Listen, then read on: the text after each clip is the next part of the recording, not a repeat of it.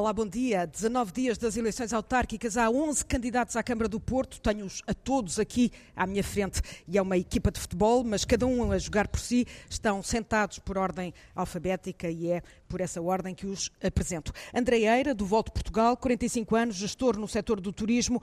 Eh, o Volto concorre a estas eleições apenas em Lisboa e no Porto e assume que não é realista sequer pensar na eleição de um vereador. António Fonseca, do Chega, 62 anos, presidente da União de Freguesias do Centro Histórico do Porto durante os dois últimos mandatos já foi apoiante do PS, do PSD, apoiante Rui Moreira, com quem rompeu para se candidatar agora pelo Chega. Bebiana Cunha, eh, do PAN, 35 anos, psicóloga, é deputada e líder eh, parlamentar eh, do PAN. O objetivo do partido é apoiar e promover uma democracia participativa no Porto. Bruno Rebelo, candidato do ERCT, 37 anos, trabalha numa empresa de distribuição alimentar, nasceu em Lisboa, vive em Vila do Conde. Em 2017 foi candidato à Câmara de Odivelas Odivelas, também já foi cabeça de partido pela Guarda e por Viana do Castelo, agora é candidato pelo Porto. Diamantino Raposinho é o candidato do LIVRE, 34 anos, é de Vila Nova de Gaia, vive no Porto, é estudante de doutoramento em Ciência Política. Diogo Araújo Dantas, PPM, 46 anos, licenciado em Economia, eh, diz que eh, é candidato por uma questão de urgência. 72 anos, Hilda Figueiredo, do PCP, é vereadora sem pelour, foi candidata à Câmara do Porto pela primeira vez em 1994, repetiu em 97, depois foi para o Parlamento Europeu, Gaia e Viana do Castelo são câmaras que também eh, bem conhece, mas é ao Porto que se candidatou em 2017 e volta a candidatar-se agora em nome da continuidade. Rui Moreira, 65 anos, é o candidato a um terceiro mandato pelo movimento aqui a Porto, apesar de concorrer, eh, ou melhor, apesar de correr o risco de eh, perda de mandato. Sérgio Aires, Bloco de Esquerda, 52 anos, sociólogo, é independente nas europeias de 2019 foi o número 3 da lista bloquista, falhou a eleição, hum, ficou como assessor dos deputados eh, do Bloco no Parlamento Europeu, é agora candidato também à Câmara do Porto. Ao lado está Tiago Barbosa Ribeiro, eh, do Partido Socialista, 37 anos, licenciado em Economia, deputado na Assembleia eh, da República.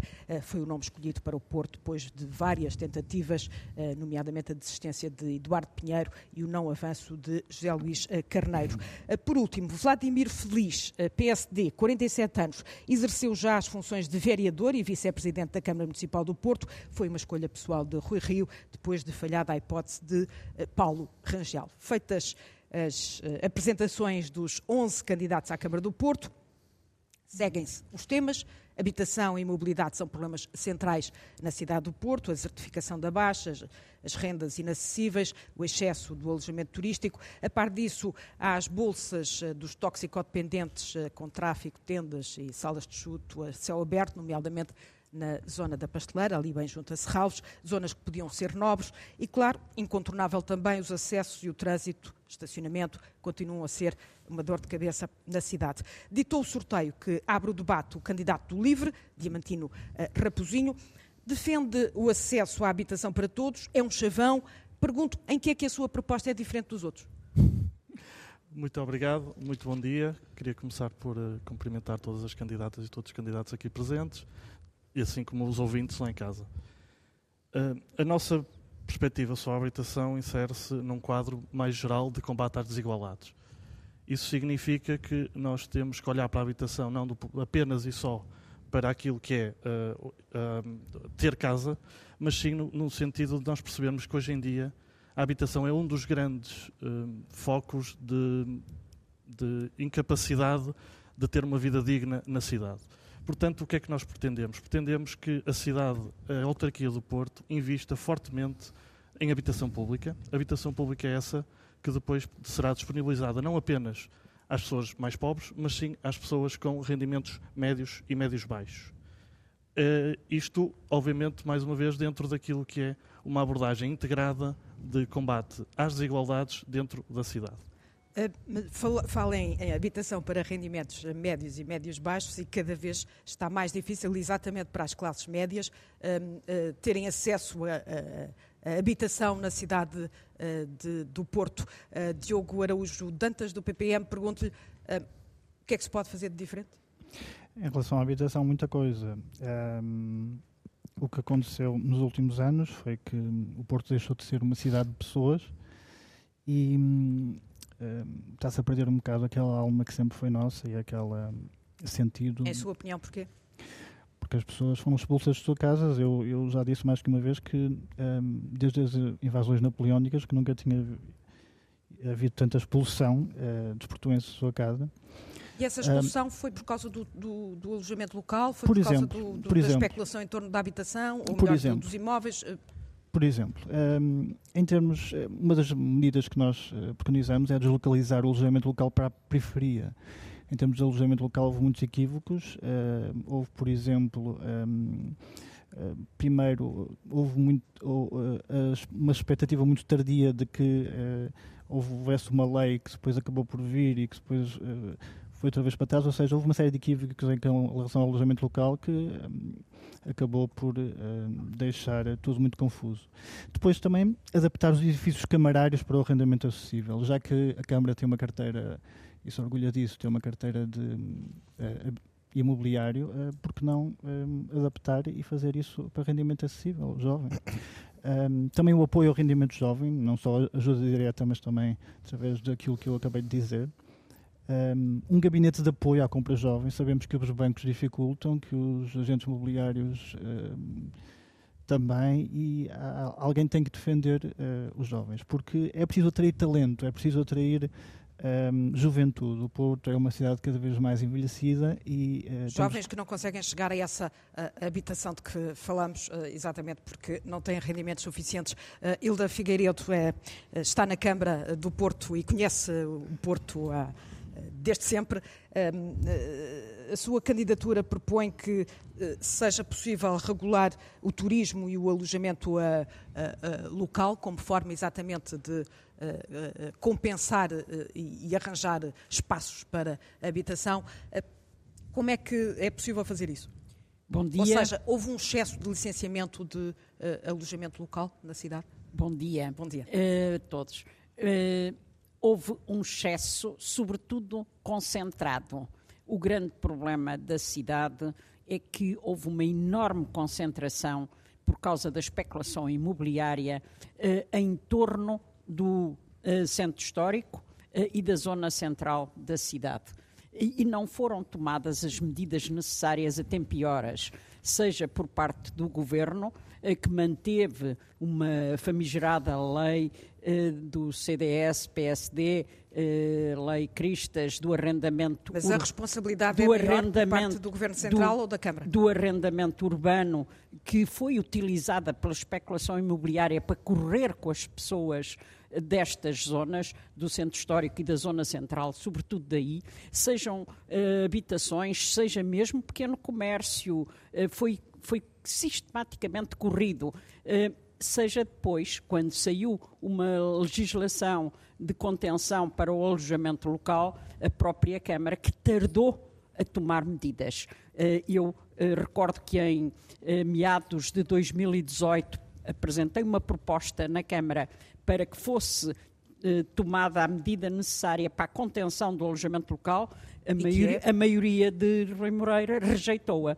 Mais tarde, mas quando já eh, em muitas ruas, mais de 50% eh, das habitações tinham sido eh, transformadas em alojamentos ou local, ou, ou hostéis, ou algo do género para o turismo, é que acedeu a, fazer qualquer coisa. E passa Era muito tarde. exatamente a mas, Moreira mas está ao seu lado. E a pergunta que lhe faço, já que é o Presidente da Câmara, é exatamente se não deveria ter sido a Câmara a regular esse licenciamento. Ou seja, quando se planeia uma cidade, quando há planeamento de uma cidade, eh, eh, eh, não cabe à Câmara regular exatamente a quantidade de licenciamentos que, que concede? Muito bom dia, bom cumprimento dia. todas as candidatas e os candidatos, também a todo o auditório da Antena 1 e dizer algumas coisas sobre esta matéria. Em primeiro lugar, vou apenas citar uma, uma, notícia do Jornal Notícias de 28 de março de 2010. Nessa altura não havia alojamento local na cidade do Porto. E o título era Centros Históricos só para turistas ver. E depois havia o geógrafo Rio Fernandes que explicava que os centros históricos estavam vazios porque não eram atraentes e porque não atraíam população. Portanto, responsabilizar apenas o turismo, o alojamento local, por aquilo que se passa no, no centro histórico, parece-me completamente desfasado da realidade, mas há uma realidade de facto. Ou seja, o alojamento local é bom quando reabilita edifícios que estão abandonados, que estão a cair, que, eh, porque isso... Mas só o alojamento local é que consegue fazer isso? É em, isso em parte, em parte, uhum. não é só o alojamento local. Agora, a verdade é que as casas que estavam disponíveis, havia muitas famílias na cidade do Porto que tinham casas em ruínas, vazias, que não as conseguiam alugar, que não sabiam o que é que haviam de fazer. E essa economia, pequena economia, muitas vezes de pequenas famílias, contribuiu naturalmente para a reabilitação. Aquilo que acontece é que o incremento do turismo no centro histórico colocou pressão no centro histórico e, de facto, e levou um... à desertificação da Baixa? Não, porque a desertificação já existia. O que aconteceu é que não trouxe, não trouxe habitantes, Gente. trouxe poucos habitantes. Trouxe turistas que não havia. Como inverter isso? Como inverter? É o problema fundamental uh, da habitação para a classe média, porque depois falaremos na habitação social, hum. tem a ver com o seguinte. Durante anos, a minha geração, na minha geração, o mercado também não resolvia o problema da classe média. Porquê? Porque havia instrumentos do Estado, nomeadamente o crédito de poupança à habitação, o financiamento, a ajuda do Estado àquilo que era a taxa de juros que nós pagávamos, e durante muitos anos foi assim que a classe média conseguiu encontrar casa.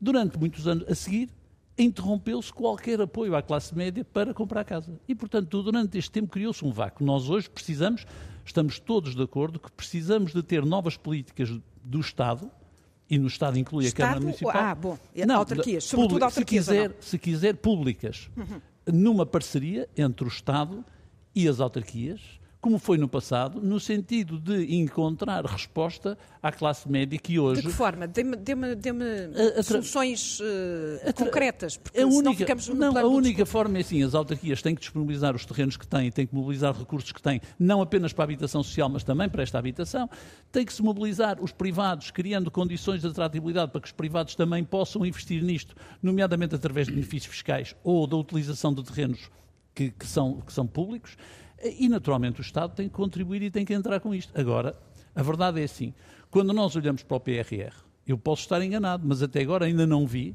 que o rendimento acessível, que a construção para rendimento acessível esteja, esteja lá prevista. Sua estratégia, acusar uh, o governo. Sérgio Aires, uh, uh, candidato do Bloco de Esquerda, não tem nenhum lugar de variação, luta por isso. qual é a sua proposta para esta área de habitação, nomeadamente habitação para a classe média, não tanto apenas a habitação uh, social. Muito bom dia uh, a todos e todas os candidatos uh, e também a quem nos ouve lá em casa. enfim, ainda antes disso, fazendo um pouquinho de análise, há, há mais coisas para esta, para esta conversa que, que, que, que, devem contribuir também para a análise que estamos a fazer. Uh, é verdade, temos uma crise demográfica, que ela é longa e, e, e continua no tempo, e portanto a perda da população uh, é, é, é, ao longo dos anos, perdemos 100 mil pessoas em, em 30 anos, uh, e portanto há também que olhar para esse, para esse contexto. Mas o modelo, digamos assim, de, de, de, de, cidade, de cidade de negócio que, que o Dr. Rui Moreira e, e o seu executivo uh, Porquê é que lhe chama cidade de negócio? Porque é assim que é tratada a cidade é tratada inclusivamente como uma marca e, portanto, no, é, a ideia que temos é que a cidade é vendida como, como se fosse uma marca. E, portanto, é, é, é assim que entendemos. E é um erro? É, é, um erro, em parte é um erro, primeiro porque uma cidade não é uma marca, porque a cidade, antes de mais nada, são as pessoas que cá vivem, são as pessoas que, que querem cá viver. E, portanto, eh, antes de mais nada, consideramos errado o modelo que... E é um modelo que depois, justamente, facilita, eh, se não incentiva mesmo, a especulação imobiliária, que depois eh, é ela a principal responsável por tudo aquilo que estamos agora a dizer, ou seja, pela falta de habitação e, e pela expulsão das pessoas e a não fixação das pessoas na cidade. Portanto, fundamentalmente, o que nós temos que eh, fazer é inverter este modelo, um, e isto não significa. Abandonar naturalmente toda a estratégia de, de, de, turismo que a cidade tem que ter e sempre teve. Uh, portanto, uh, o que nós queremos fundamentalmente é que haja espaço para haver vida na cidade, vida própria. Isso significa o regresso dos cidadãos à cidade e, por outro lado, a criação de condições para a habitação pública. E só com a habitação pública é que é possível uh, ter habitação acessível precisamente para todos os cidadãos. Um, nesse sentido, o que nós propomos é que haja um investimento muito grande, uh, para já uma contenção naquilo que é uh, a venda de terrenos públicos e a expropriação desses terrenos, uh, e também o uso de, da, da, da, enfim, da, possibilidade de preferência por parte do município em relação a muitos terrenos. e, por outro lado, que haja a possibilidade de reabilitar muito do edificado que ainda existe e, por outro lado, construir. E, portanto, a nossa proposta é que no próximo mandato seja possível uh, obtermos pelo menos 5 mil uh, novos fogos. Uh, e isso não é nada de especial, sabendo que, por exemplo, temos 3 mil pessoas que estão neste momento uh, com carências habitacionais. Tiago Barbosa Ribeiro, uh, vou já interromper aqui o candidato do um, Bloco de Esquerda. Tiago Barbosa Ribeiro é do Partido Socialista, é deputado. ouvimos o, o, o, Presidente da Câmara criticar o Governo Central. Falta uma política nacional de habitação? É esse o problema? Muito bom dia, muito bom dia a todos os ouvintes da Antena 1, àqueles que nos ouvem em casa e àqueles que estão neste momento a ouvir-nos no carro, presos no trânsito e nos problemas de trânsito da cidade do Porto. Ao menos têm tempo para ouvir este debate. Um cumprimento a eles, cumprimento a todos os candidatos e candidatas aqui presentes. Eh, bom, sobre essa matéria, o que nós ouvimos aqui por parte de Rui Moreira foi eh, aquilo que tradicionalmente faz, que é passar as culpas para outros e, sobretudo, terá reparado, terão todos reparado, eh, não apresentou nenhuma ideia, nenhum projeto, nenhuma concretização sobre o que é que efetivamente tenho várias. Uh, porque é que ao final de oito anos a situação está como está e o que é que vai fazer, o que é que se propõe fazer nos próximos quatro? Zero ideias. Uh, relativamente a esta questão da habitação, ela faz parte da tempestade perfeita em que o Porto está. Porque o Porto tem vindo a perder habitantes, o Porto está num declínio demográfico, a população do Porto tem vindo a envelhecer-se. Uma Isso parte... é um problema do país, não é só É, mas é mais grave na cidade do Porto, assim dizem os dados, e portanto nós temos tido esse problema acima da média nacional, do distrito, da área metropolitana, e, portanto, eh, é um problema mais grave na cidade do Porto. Eh, e uma parte disto passa também pelo modelo económico que foi seguido e que foi, aliás, abandonado eh, pela autarquia durante o período mais crítico da pandemia. Relativamente à habitação, o Porto, ao longo dos últimos 10 anos, perdeu 2,4% da habitação, da, da, da população. A queda nos alojamentos foi ainda superior e dos 10 maiores municípios do país, dos que perderam habitantes, o Porto foi o que mais perdeu. E sobre isto não ouvimos nenhuma nenhuma análise.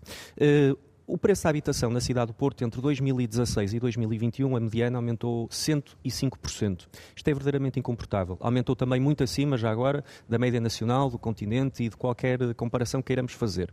E é preciso, de facto, medidas. E as medidas não pode ser a vitimização, não pode ser a desculpabilização, têm que ser propostas. Ainda não ouvi nenhuma das suas, mas uh, será para uma segunda ronda. Passo já ao. Vladimir então. Feliz, candidato do PSD, foi uh, vice-presidente da Câmara, ou seja, já esteve na Câmara e, uh, mesmo no seu tempo, este também já era um, problema da cidade, a, a, habitação, e também não foi resolvida nessa época. Uh, o que é que pode fazer de diferente do atual Executivo? Muito bom dia, muito bom dia Natália, muito bom dia a todas as candidatas e candidatos que aqui estão connosco, bom dia aos ouvintes. Hum, é verdade que este é um problema que vem dar muito no país e no Porto. Dar uma nota aqui àquilo que o Dr. Rui Moreira disse, que em 2010 já a Baixa estava deserta, mas eu relembro bem aquele que era o ruído da população quando sentiu também o fenómeno de transformação que estava a acontecer na Baixa nesta década, quando fomos eh, indicados também como melhor destino europeu em 2012, em que os habitantes da Baixa do Porto, portanto que lá viviam, se queixavam, digamos, de, aquela, do processo de transformação que estava a acontecer na Baixa. Portanto, havia gente. Houve uma descaracterização havia gente cidade, na Baixa. Não, houve uma falta de regulação. É muito importante pensar planear, priorizar, para sempre que há recursos podermos investir. Deixe-me só dar as minhas notas relativamente à habitação e como recuperamos pessoas para a cidade, porque senão perco-me e depois não o consigo fazer. Nós não conseguimos reter pessoas na cidade se não tivermos respostas para as famílias. E, portanto, desde já, e já o disse, vamos construir uma nova creche em cada freguesia para que as famílias se possam fixar na cidade. Temos também que olhar para os serviços de proximidade. Estou à vontade para falar da nova lógica digital, online. Fui o responsável pelo balcão de atendimento virtual que desmaterializou a relação dos cidadãos com a Câmara, na altura, mas é preciso olhar para as populações que ainda são info-excluídas. As pessoas mais velhas que usam o balcão do CTT, que usam o banco, o multibanco, as farmácias para Estamos tratar da sua vida. Falar, uh... Não, mas sem, sem isto não há habitação. Porque uhum. se eu não tiver serviços, serviços. de proximidade, eu vou-me afastar uh, da minha cidade. A questão dos cuidados, nomeadamente com os mais mas velhos. Mas acha que é isso, não é o preço? Ou seja, não é o não. preço que atira as pessoas cada vez para mais longe? Mas o preço ajuda muito, hum. mas também ajuda se eu viver numa cidade que é um parque de diversões ou um parque temático para inglês ver. E, portanto, ou nós regulamos, ou nós planeamos e colocamos soluções de habitação orientadas à classe média, principalmente, e aos jovens, e a, a zona oriental será uma prioridade nossa para pensar com os que lá estão e para os que lá estão, mas para trazer também nova habitação para este Distrito Verde, com bolhas de soluções de habitação para compra e arrendamento a custos controlados, para fixar os portuenses na cidade e fazer regressar outros. André Eira, do Volte Portugal, um, propõe para a cidade uma mudança no paradigma um, da gestão autárquica e depois fala em mais habitação, mais saúde, mais desporto, mais mobilidade para todos os portuenses, é tudo mais.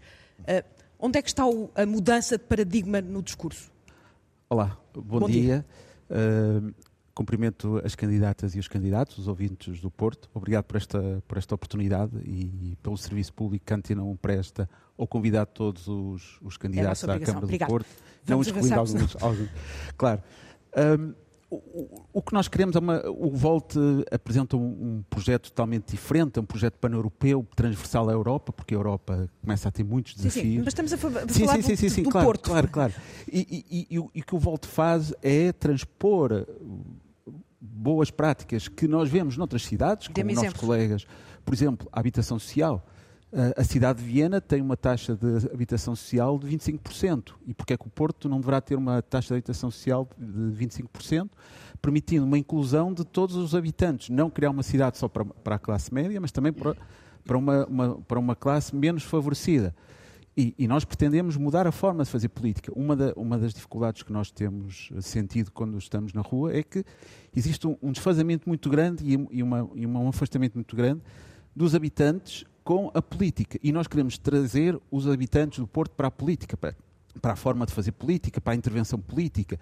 E isso é importante, porque se os... Isso é oferecer soluções concretas. Ainda não vi sim. nenhuma solução da sua parte. Peço desculpa, claro, mas claro, claro, peço-lhe claro. algo prático. Sim, sim, sim, sim. sim. Ao, nível, ao nível da habitação, e todos nós reconhecemos que é, um, que é um problema real, não só do Porto, mas também do país e das grandes cidades, o que nós temos é que ver o, o problema da habitação como um todo e como um problema global, porque não me interessa só criar uma, uma, uma, uma, uma cidade que tenha focos habitacionais se não, não criar condições, por exemplo, ao nível do aumento do, do, do parque pré-escolar, aumento de, do, dos jardins. Porquê? Porque senão vou tornar o Porto uma cidade dormitório e nós não queremos isso. Por exemplo, ao nível da economia, eu quero que a economia do Porto não seja monoeconómica, que seja só dependente ao nível do setor do turismo. Nós temos que diversificar, temos que atrair economia que seja uma mais-valia e que permita um rendimento per capita para os cidadãos do Porto que não seja baseada em, em empregos precários. Por exemplo, um, um, dos dados que nós conseguimos consultar no, no Prodata é que o, o rendimento per capita dos, dos, cidadãos do Porto nas últimas décadas tem vindo a perder-se. Ou seja, temos alguma economia, mas é baseada em empregos precários. O que nós, o que nós pretendemos é criar um polo da saúde, aproveitando as sinergias que nós temos ao nível de hospitais, de institutos de investigação que permitam o desenvolvimento de economias e, e, de empresas que criem mais valias, criem melhores empregos e que serão esses melhores empregos e esses com melhores rendimentos que irão permitir uma economia melhor e uma melhor qualidade de vida dos cidadãos e que tenham acesso à habitação que está disponível na, na cidade do Porto. António Fonseca esteve nos últimos dois mandatos ao lado de Rui Moreira, uh, agora chegou-se ao Chega. Pergunto-lhe o que é que. Uh, uh, em que é que errou o atual Executivo no planeamento da cidade nesta área da habitação? Antes de mais, bom dia a todos e cumprimento a Antena 1 e os ouvintes. Ora bem, para já, a mudança e o facto de ser candidato à Câmara também é, é um percurso político, chamemos-lhe assim. Obviamente que o projeto inicialmente do Dr. Rui Moreira em 2013, que aliás em 2013 nós já tínhamos sinais que isto do, de pressão imobiliária e do, e fluxo turístico estava já em grande velocidade, não acautelou defesas para evitar as situações que ocorreram. Mas antes de, eu tenho que saltar um pouco para a doutora Ida Figueiredo, porque referiu aqui a Lei Cristas. Basta de falar da Lei Cristas, que estou à vontade, nem, sou do CDS, estão na Assembleia da República já, podiam ter alterado a lei há muitos anos. Portanto, é, é, estas, estas, isto é para confundir a opinião pública. Voltando a, então à proposta, eh, quando vamos para uma Câmara e, sobretudo, quando nos apercebemos que há sinais, quer pelo fluxo turístico, quer eventual boom e até pressão imobiliária, nós temos que começar a defender os nossos. E temos que começar a pensar nas próximas gerações. Portanto, e as próximas gerações são os jovens. E verificar que nós temos uma cidade do trabalho, do turismo, das tecnologias e, e, e muitos jovens a trabalhar no Porto, a empresas que até vêm de conselhos vizinhos com, com, com, para o Porto. O senhor conhece bem o Centro Histórico, é, é o presidente da União das, das, Freguesias do Centro Histórico. Portanto, e conhece a cidade, não é só bem. o Centro Histórico, mas a é pergunta um é, eh, De não, que modo fazer diferente? Não, há que fazer diferença, é o que estou a dizer. Portanto, o que eu, eu quero fazer um programa, que temos o nosso programa, para as próximas gerações e resolver os danos causados à atual geração. Nós, de, e tenho uh, exemplos. Dê-me dê é, exemplos. Por exemplo, uh, olha, o Dr. Rui Moreira avançou agora com aquela situação da disponibilização de terrenos. Ótimo. Em 2013 já podia ser um processo de disponibilização de terrenos para construir casas para a habitação acessível. É uma excelente ideia. Acho, mas Passaram oito anos, mas é uma situação, é um exemplo que nós também para cá tínhamos aqui pensado. Também fomentar uh, de novo as cooperativas. As cooperativas sociais e as cooperativas para as camadas mais jovens. Eu acho que são programas que podem ser ex executados independentemente de, de, de, leis de governo. Acho que a Câmara tem autarquia, tem autonomia para uh, implementar este tipo de programas.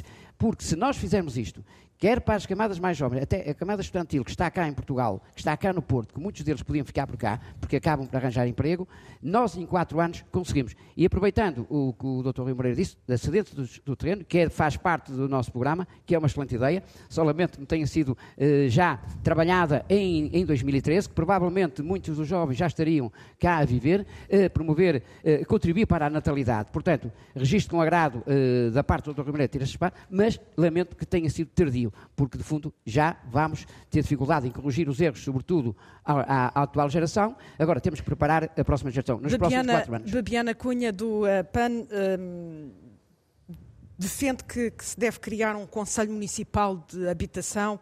O que é que isso significa? Para que é que serve? É mais um organismo em que é que vai resolver o problema da habitação na cidade do Porto? Antes de mais, muito bom, bom dia. dia. Uh, cumprimento também todos os presentes, todas, a, todas as pessoas que, que, nos estão a acompanhar.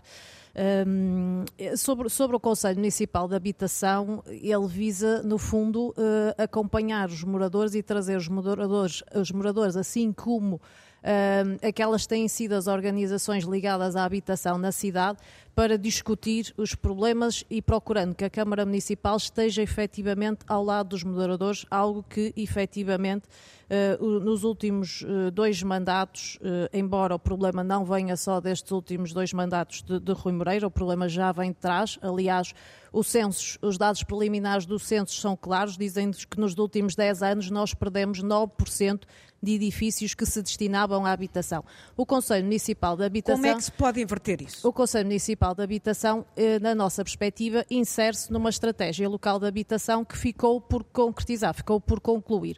Em 2019, eh, por fruto daquilo que era a necessidade de, de, de apresentar um, um, um, primeiro esboço da, da estratégia local de habitação, Uh, Rui Moreira levou à Assembleia Municipal aquilo que considerou ser um primeiro documento a propósito. A verdade é que esta estratégia local de habitação não, não, foi, uhum. não foi concluída. E, e estamos a falar de um, de um, cenário de 2019 que já nos identificava sérios problemas estruturais na cidade em matéria de habitação. Para além das pessoas que, evidentemente, precisam de uma renda acessível, as pessoas que se encontram em pobreza energética, que são mais de 15 mil em 2019, nós defendemos que esses dados deveriam, evidentemente, ser novamente levantados em 2021 e apresentados à cidade, o que ainda não aconteceu, eh, mas também, evidentemente, já, neste, já, nesta, já nestes estados era identificado que estávamos a falar de 25% de pessoas que estavam a, a solicitar rendas acessíveis, mais de mil pessoas em risco de perda habitacional. E a propósito disto, eu gostava só de dar nota que ainda no sábado tive a oportunidade de visitar uh, e estar com moradores, a Comissão de Moradores da Quinta do Gama, onde uh, estamos perante um conjunto amplo de moradores que, mais uma vez, estão a ser pressionados para sair da cidade e que a Câmara Câmara Municipal, evidentemente, tem que assumir uma posição. Aliás, nós entendemos que já deveriam estar levantados todos aqueles que são as áreas, as zonas residenciais que a Câmara deve intervir para se colocar ao lado dos moradores e evitar que, evidentemente, eles sejam expulsos da cidade. Estamos a falar de gerações e gerações, pessoas que cresceram no Porto, constituíram cá as suas famílias, têm os seus filhos, têm os seus netos, pessoas que pagaram sempre as suas rendas e que precisam claramente que a Câmara Municipal esteja ao seu lado, que o Executivo Municipal esteja ao lado dos moradores e, portanto, este é um caminho que nós entendemos, evidentemente, tem que ser feito numa estratégia local integrada, uma estratégia com um calendário e com uma monitorização para Eu vou para querer que este seja um verdadeiro debate e não um conjunto de perguntas dirigidas a cada um dos candidatos, mas tem que terminar esta primeira ronda com uh, o Bruno Rebelo, uh, foi o último candidato a apresentar-se à Câmara do Porto, candidato do ERGT. Um, qual é a proposta para a cidade uh, nesta área da habitação do ERGT? Bom dia, bom dia a todos os presentes e a todos os ouvintes.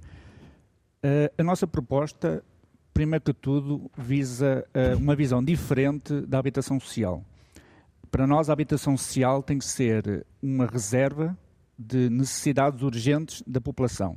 Mas é necessário ou não? É necessária para se... E faz falta ou não faz? Faz seja... falta, mas não uh, ao longo do tempo. Ou seja, tem que ser uma habitação social para pessoas que realmente tenham incapacidades ou de trabalho ou de vários tipos que não têm... A prazo. Exatamente. Seja, estarem ali eh, durante um período e depois Exatamente para, de uma forma urgente, limitada no tempo, conseguirem dar a volta à sua vida e voltarem ao, ao mercado e à, e à, habitação. Mas para isso também é preciso não expulsar os portuenses da cidade.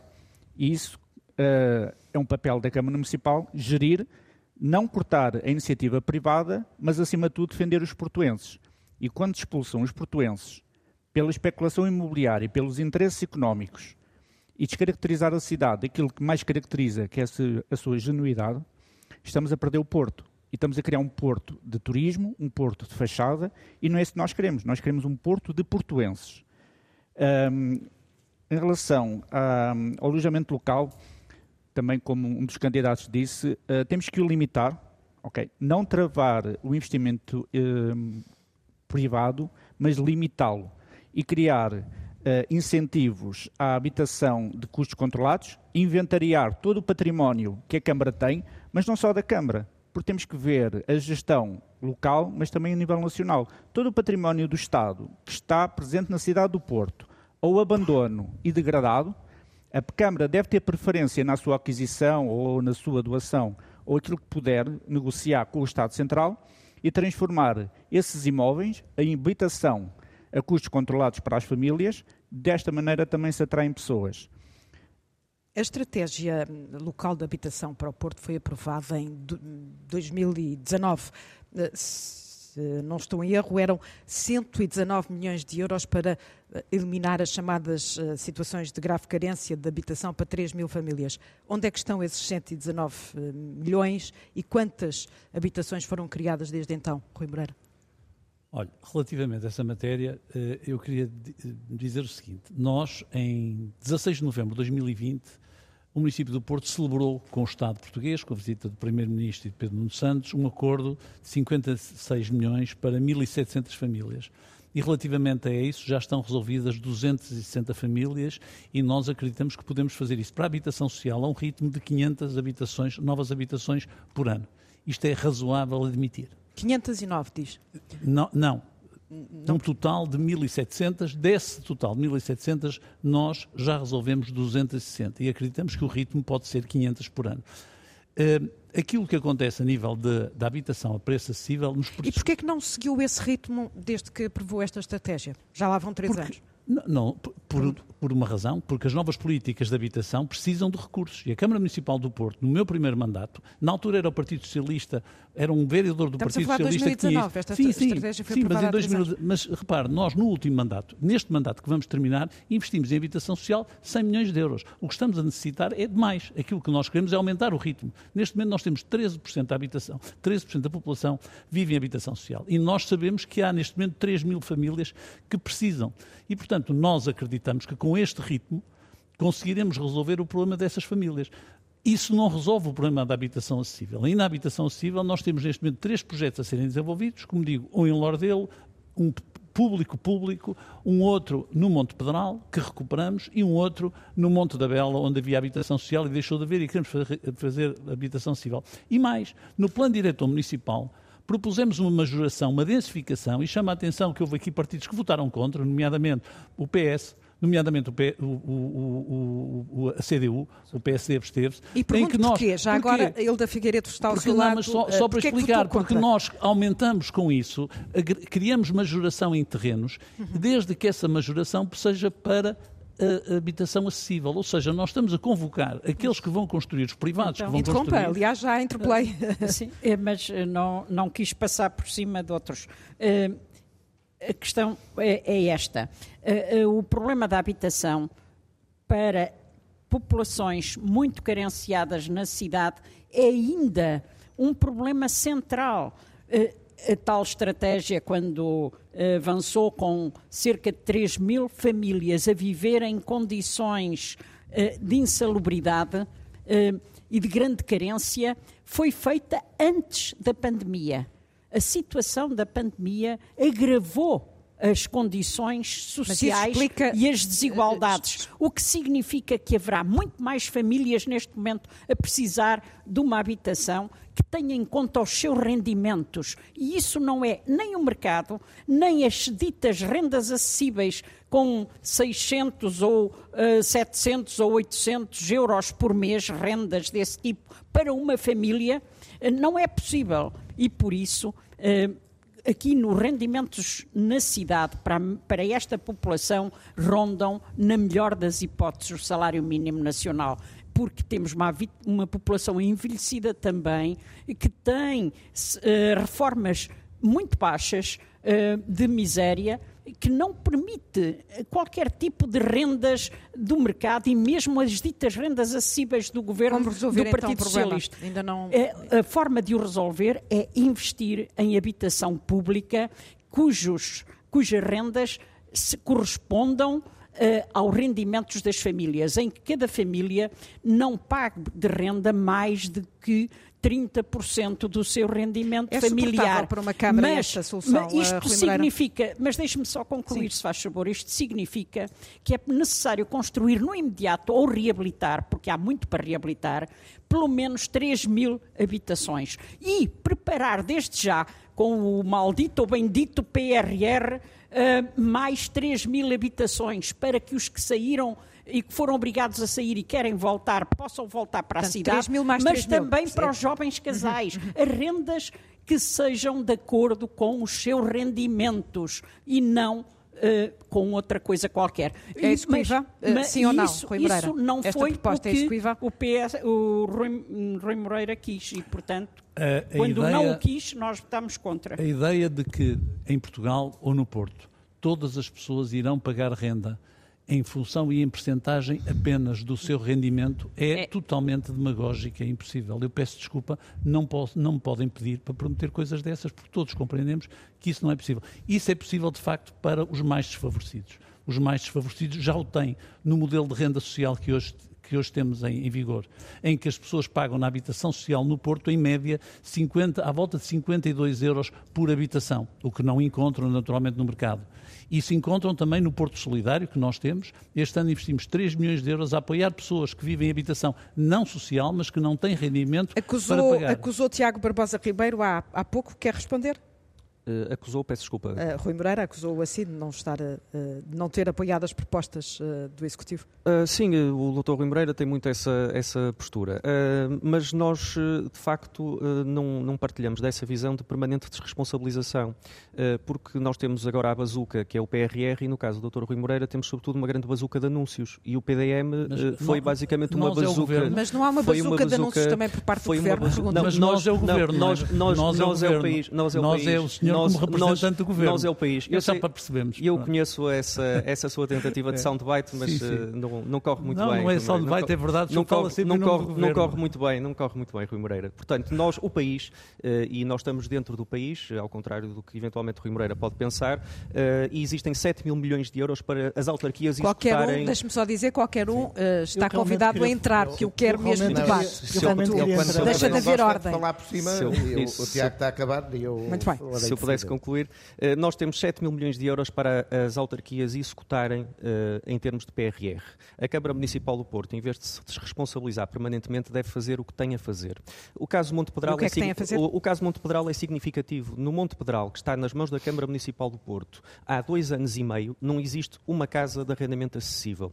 Tudo o que o Dr. Rui Moreira aqui acabou de dizer foram anúncios. Não são casas que tenham sido entregues às pessoas. E, por exemplo, ao abrigo da Lei de Infraestruturas Militares, há relativamente poucas semanas, foram anunciadas 193 novas uh, habitações em imóveis da defesa, por exemplo. Nas medidas, e há pouco eu não tive a oportunidade de concluir Sim. essa dimensão, nós temos uh, várias medidas no nosso programa, temos várias e, portanto, não os vou agora concretizar todas, evidentemente.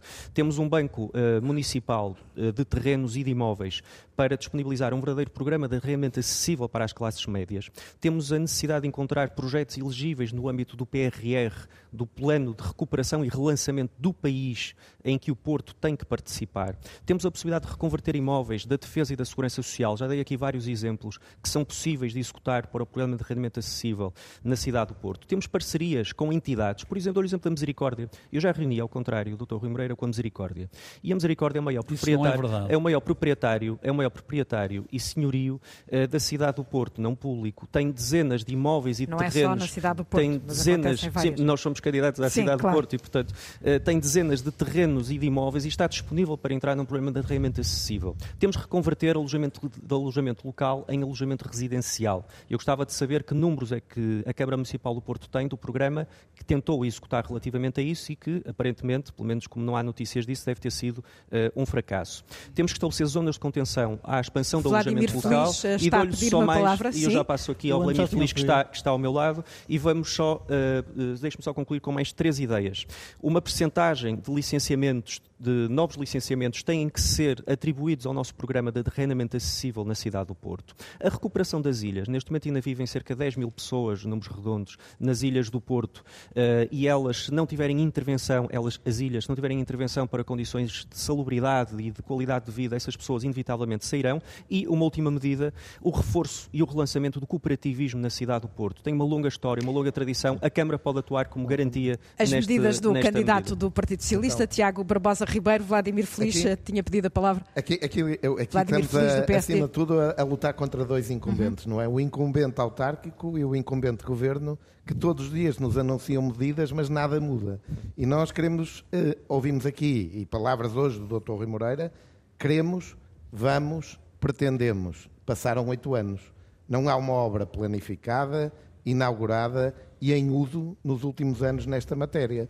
Iam acabar as obras e, e processos do domínio metafísico. O, o Dr. Rui Moreira disse-o no seu discurso de posse em 2017 e as obras do domínio metafísico estão aí. Passados oito anos, nós estamos a tentar resolver em oito meses aquilo que não aconteceu em oito anos e são anúncios e mais anúncios. E eu já o tenho dito.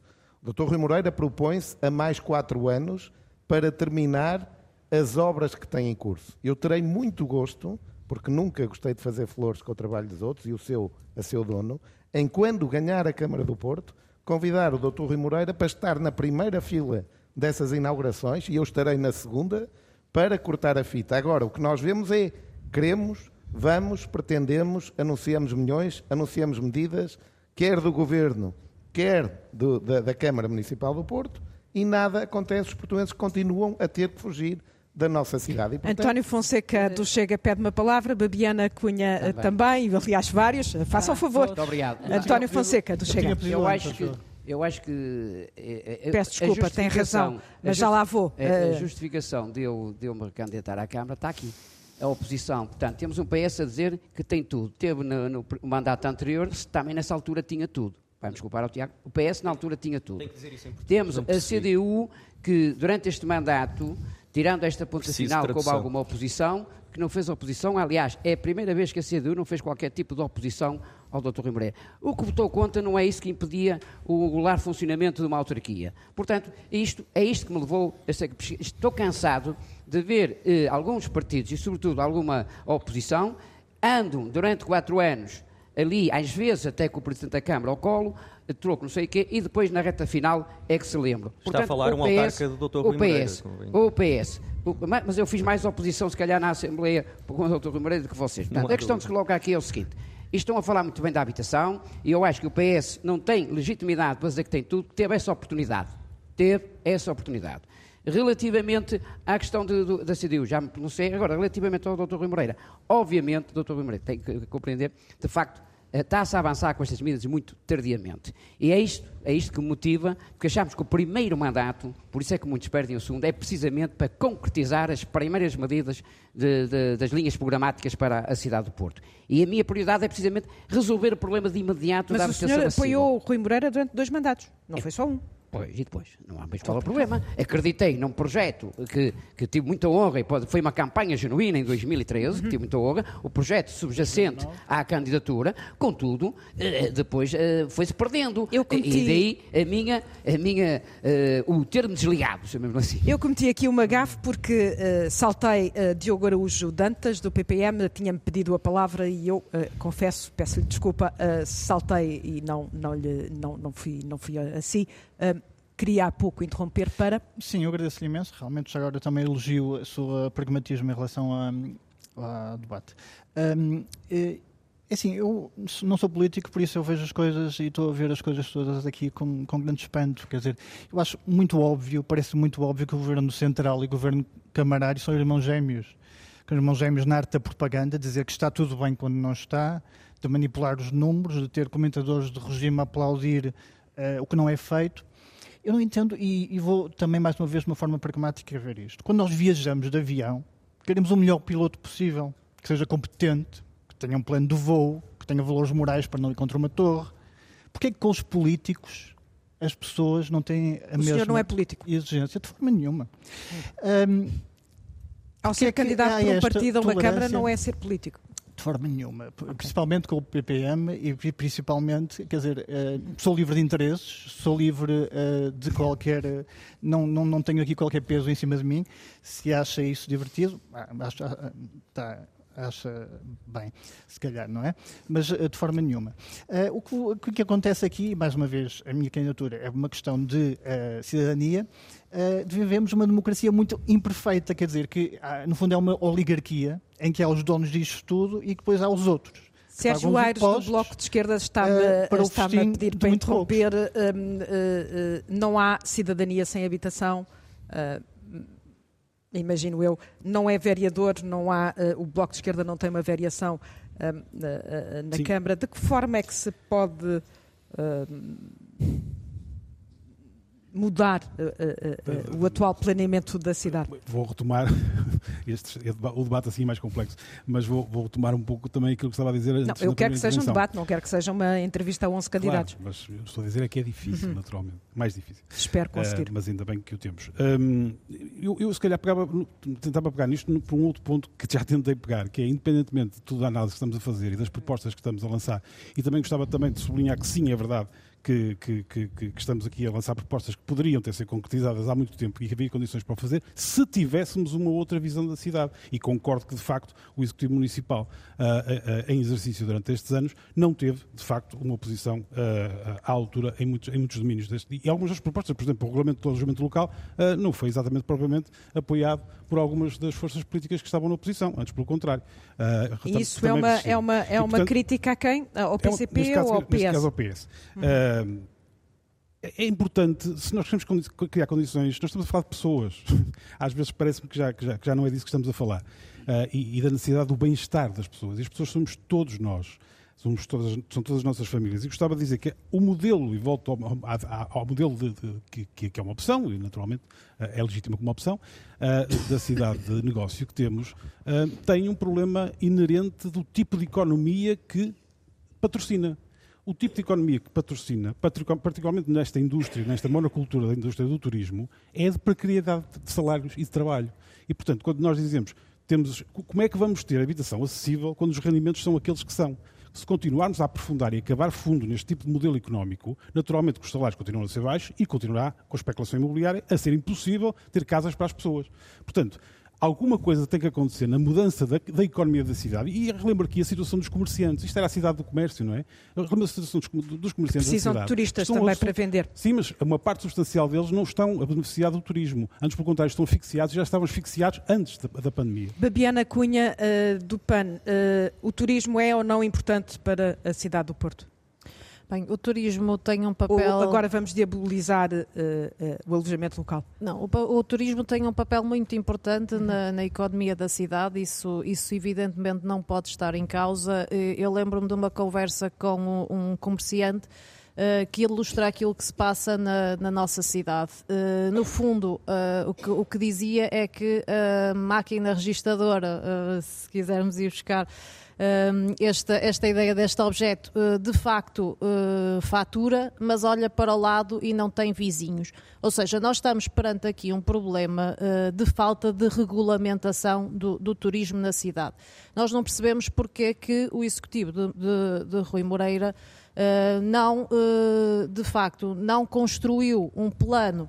Uh, de, no fundo plurianual da visão do, do turismo da, da, cidade, com uh, as empresas, com, com o setor, evidentemente, mas que inclua um respeito pelos nossos moradores. E a esse propósito, uh, porque falou no alojamento local, eu não posso deixar de trazer para este debate até porque coincide com a, com a data da estratégia local de habitação, ou, ou, o primeiro esboço da estratégia local de habitação, porque na discussão que fizemos, Rui Moreira assumiu sempre que era um primeiro esboço, que ela seria atualizada, que haveria um calendário, que haveria uma monitorização, o que ainda de facto não temos e por isso é que nós dizemos que, que, que é muito importante até para eh, a cidade ser gerida há 4 anos e não ser gerida há 12 anos, porque os problemas que existem na cidade são de hoje e são de ontem e não são para resolver daqui a 8 ou 9 ou 10 anos. Quando, uh, quando, discutimos a estratégia local de habitação, ou o primeiro esboço desta, uh, foi também a altura em que o Executivo Municipal de Rui Moreira desistiu de regulamentar o alojamento local. Eu lembro que esteve, inclusivamente, em consulta pública um documento no qual, por exemplo, o PAN participou, eh, mas que eh, efetivamente eh, esta, esta regulamentação não foi avante. E gostaria de trazer alguns dados para esta mesma discussão.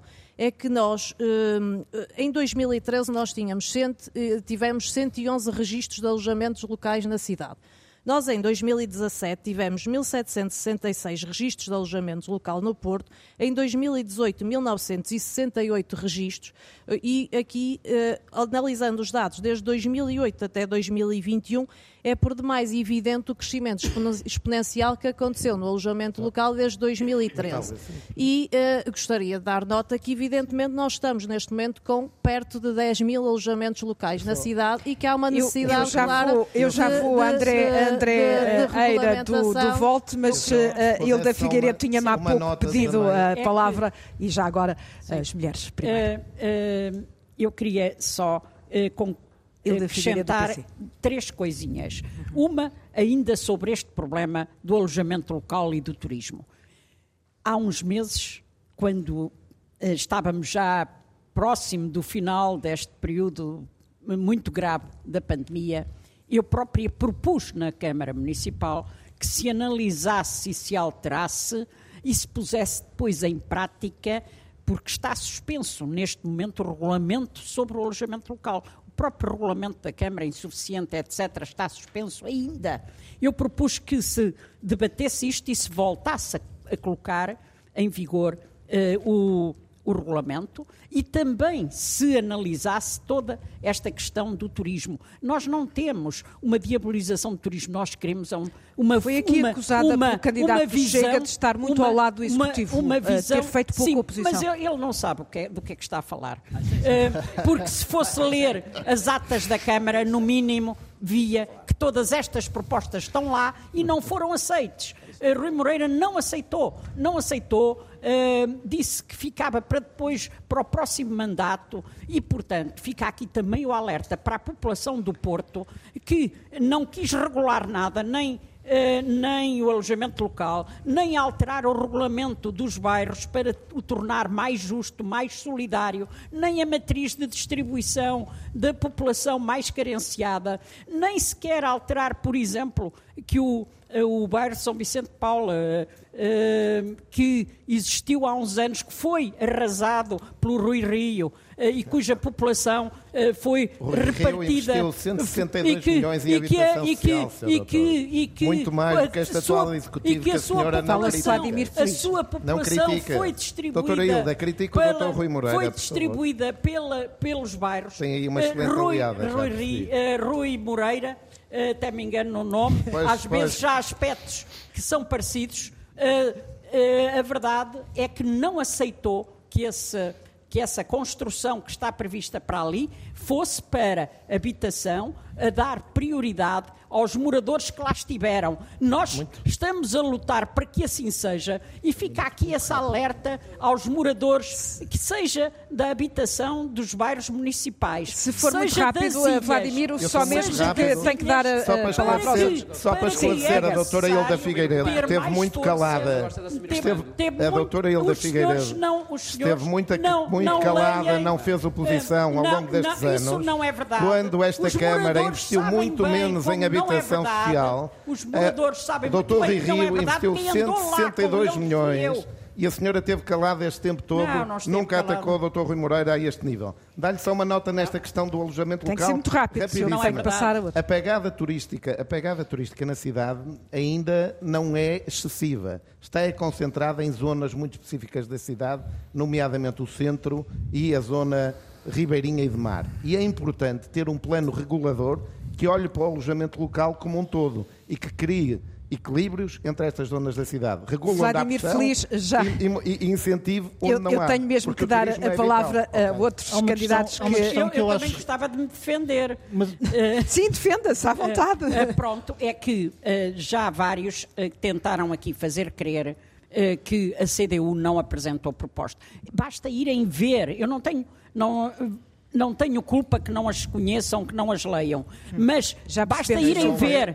As, já percebemos o seu ponto. Basta irem ler. As, Só queria chamar a atenção. Mas também os moradores sabem. Eu recebi no meu gabinete cerca de mil pessoas. Eu visitei, visitei mais de 200 uh, vezes uh, bairros, já percebemos o seu ponto, Hilda Figueiredo. Cidade, já percebemos o seu ponto. Câmara, ele veio à uh, Câmara. Diogo, Diogo Araújo Dantas pede a palavra, está ao lado de Hilda Figueiredo, mas eu tenho que passar, só uma coisa eu tenho que ser rápida. justa, peço só, desculpa. Só muito rápido a dizer que já passou uma hora. Sim. Já passou uma hora e só falámos de habitação, quer dizer, as pessoas aqui não têm noção do que é que é o Porto. É o Porto é a economia local, é o trânsito, é o ambiente, é o social, é a segurança. É verdade, mas não pelos vistos é o problema maior, pelo menos é o, como está identificado. André Eira do Volte já me tinha pedido a palavra okay. e, uh, há muito tempo atrás. Uh, peço Obrigado. desculpa por esta Parece, pequena demora. Eu acho que pôr o turismo como o grande mal de, de todos os problemas do Porto, acho que é uma, uma, uma ideia errada. Uh, o turismo foi a grande boia, a boia, de salvação da economia do Porto na, na crise do, do, subprime e ajudou e, e, e, teve os seus benefícios com a revitalização da cidade e trouxe novos empregos.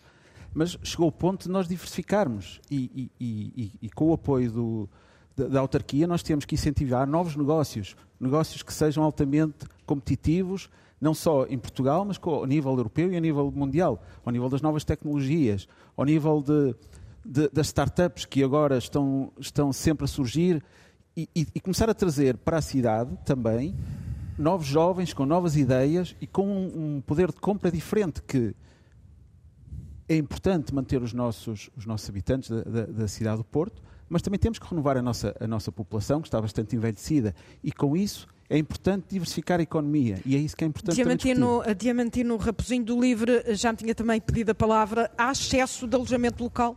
Há excesso de alojamento local no Porto. no, Porto. nomeadamente na região do centro histórico, e é exatamente isso que nós achamos que a, região, a, região, a, a freguesia do centro histórico deve ser uma zona de exclusão do alojamento local. O que é que isto significaria? Significa Mas os turistas, quando vêm visitar qualquer cidade, querem é ficar no centro, atirá-los para a periferia não, não é propriamente muito turístico. Se nós formos, se nós formos às grandes cidades... Prático. Por exemplo, nenhuma, falei disso há um bocado, mas pronto não é, um turista não necessita de ficar mesmo no centro da cidade para visitar o centro da cidade. O turista quer visitar o centro da cidade, não precisa de lá estar. Porquê é que seria importante ter uma zona de exclusão de alojamento local na, na, no centro da cidade? Isso criaria não só dinâmica turística fora do centro da cidade, uh, retiraria uh, a habitação, que neste, neste caso está a ser usada para alojamento local, portanto, daria maior oferta de habitação no centro histórico da cidade e isso permitiria Uh, em conjunto com um investimento sustentado da doutor, autarquia no, uh, durante uh, o, doutor o futuro, Diamantino conseguir ter está mais... a dizer exatamente o que eu disse há 40 minutos. Agora, conseguir eu, mais. Eu queria falar não, não um Fala Diogo Araújo Dantas, do PPM, que me pediu a palavra para... Exatamente, para falar um bocadinho, se calhar, do ambiente. Que... Já lá vamos, mas eu tenho que fechar. Uh, Bruno Rebelo do Erct, uh, última, últimas notas para este, para este tema da habitação. Mais uma vez, consideramos que o papel da autarquia é mediar o investimento privado e o público e, acima de tudo, gerir e governar para as pessoas, mais do que a especulação imobiliária os interesses económicos subjacentes. É pena que a maioria dos que aqui estão e que estão representados na Assembleia Municipal não tenham fiscalizado mais a ação do Sr. Presidente da Câmara, contestado, e agora, durante quatro anos, uh, de forma complacente, compactuaram com algumas políticas que agora estão a, a criticar.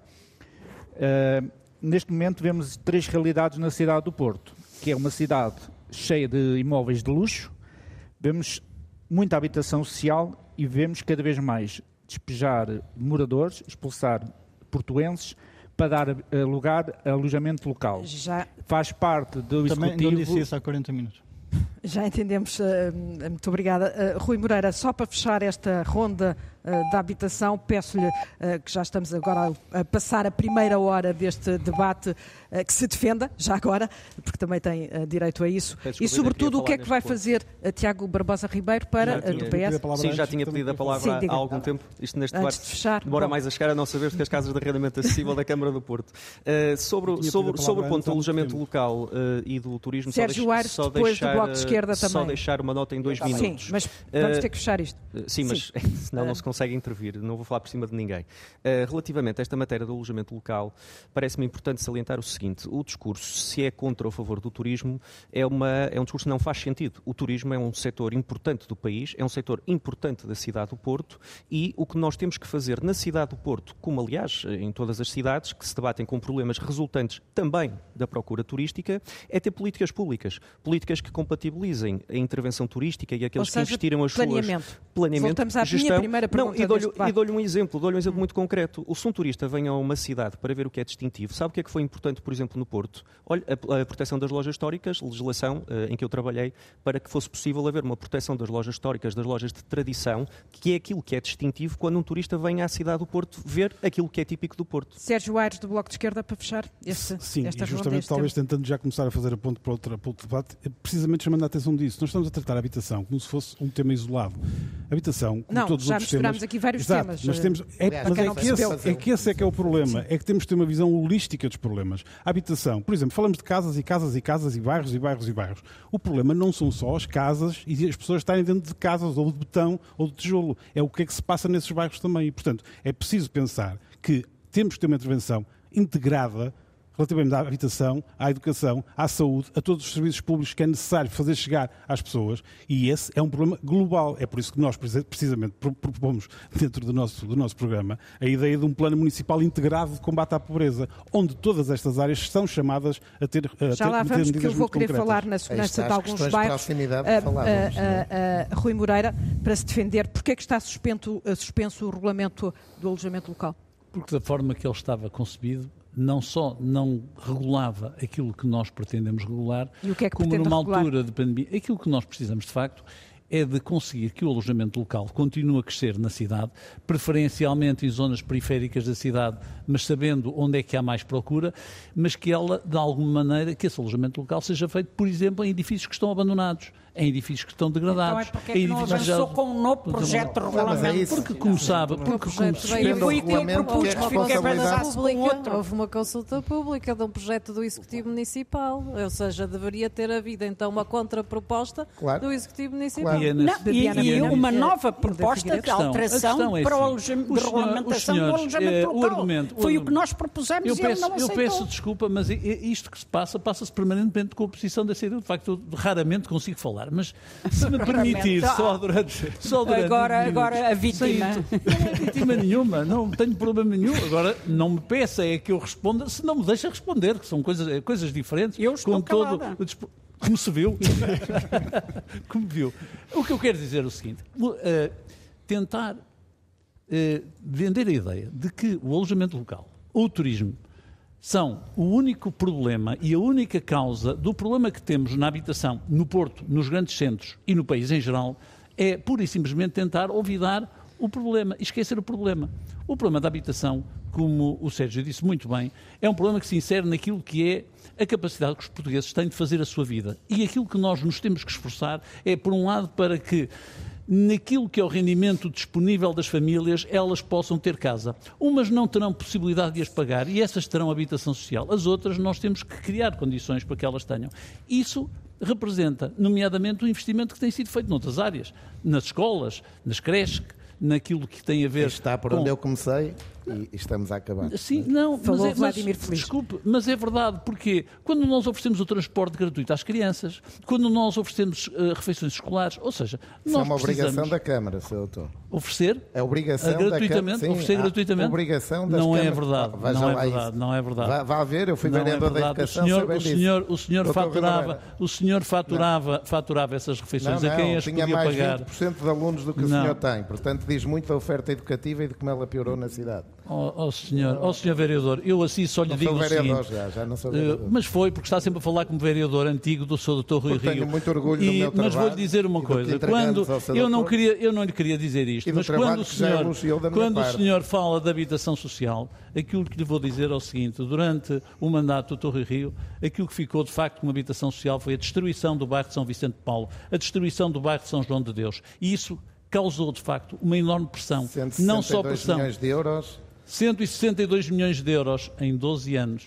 Em é- 12 anos. E nós, quanto é que- 150 milhões em 8 anos. Não faço contas A 3 diferença simples, não não é preciso. tanto. Não, não, pois não, mas é. Porque o país estava em crise e Sim, hoje sim, não está. quando não Tiago está, o país hoje não está em crise. e Rui eu percebo, Moreira. eu percebo que o país não E- está e em Rui crise. Moreira vai garantir, vai garantir o regresso dos moradores do bairro São, antigo bairro São Vicente de Paulo, na, que- na intervenção que vai fazer? Os, os moradores, Os moradores que os foram moradores- empurrados.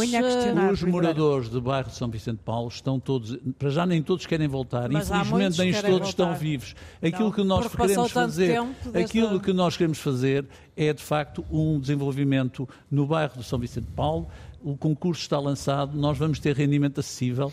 Habitação, de rendi- habitação a rendimento acessível, aqueles que quiserem e puderem voltar, com certeza que vão voltar. Mas vai O que ser nós não vamos fazer, a estes moradores? com certeza, como tem sido dado relativamente à habitação no centro Essa social, no é centro uma- histórico. é Sérgio Aires, Como tem sido no centro histórico, como sabe, como sabe Quero, no centro quero. histórico nós temos dado prioridade absoluta ao regresso dos Microfone moradores que lá querem que lá querem voltar. Na Não, eu- habitação eu- social conhece. Nós acreditamos muito no sentimento de lugar, no espírito de pertença. Isso tem sido feito, repito, no centro histórico. Ah, já, agora, já agora o, o Tiago Sem Barbosa moradores. Ribeiro perguntou Espírito quantos. de pertença sem moradores é Sim, difícil. sim, mas olha, nós pelo menos entregamos já 104 casas eh, no centro histórico, E acha muito, reabilitadas. afinal, quase uma não, década. não, não, não, tenho tenho que reabilitadas no centro histórico. uma Se não década. interromper, nunca Afinal, mais- os senhores querem sempre falar de casas e de habitação. É, e já queixam-se agora- já estamos há muito tempo com o tema. pergunto, Eu- queria mudar. Sou eu a que me queixo. Olha, mas do governo não veio nenhuma. Eu queria falar de Pergunto outra coisa do já Iru, agora. as casas do Iru. Porquê é que nós não falamos aqui das casas que são do Estado? O Iru tem no Porto mil habitações. Mil habitações, sensivelmente. Porquê é que não se Doutor Rui pergunta Moreira, se não o que é que consegue reunir com o Iru, peça uma reunião. Isto é um debate dos várias- candidatos à Câmara tenho do Porto. várias O doutor Moreira está sempre... Eu vou está sempre senhor, eu vou pedir ao senhor delegado, eu vou pedir ao senhor delegado do governo para Não se marcar lá uma reunião. Não, não se preocupe. Sabe que eu, mandar como- sabe que eu, como Presidente da Câmara, não vou ter as dificuldades que o senhor tem para se relacionar É aparentemente com toda a gente. Porque, é o doutor Rui Moreira Ora bem, vitimiza-se à ordem, sistematicamente. não é? Se consegue sequer marcar uma de reunião, lá. queixa-se está no meio de Rui. Moreira e Tiago Sabe que eu Barbosa não Ribeiro. sou- Eu não sabe- que eu não É sou é delegado do CDS e da Iniciativa. Liberal. É delegado do e é governo. por causa dessa sua visão liberal Mas, senhores, relativamente, relativamente Eu não quero ser à moderador. Sérgio Aires pede para falar. Está entre. Rui Moreira e Tiago não Barbosa consegue Ribeiro. concretizar a política. Um Eu também queria falar. O doutor Sim, Sérgio já lá vai. eh, Sérgio Aires. Isto acho que devia ter aqui uma pausa no meio deste debate, de facto, para Porque? descansar. Não, para, para relaxar um bocadinho.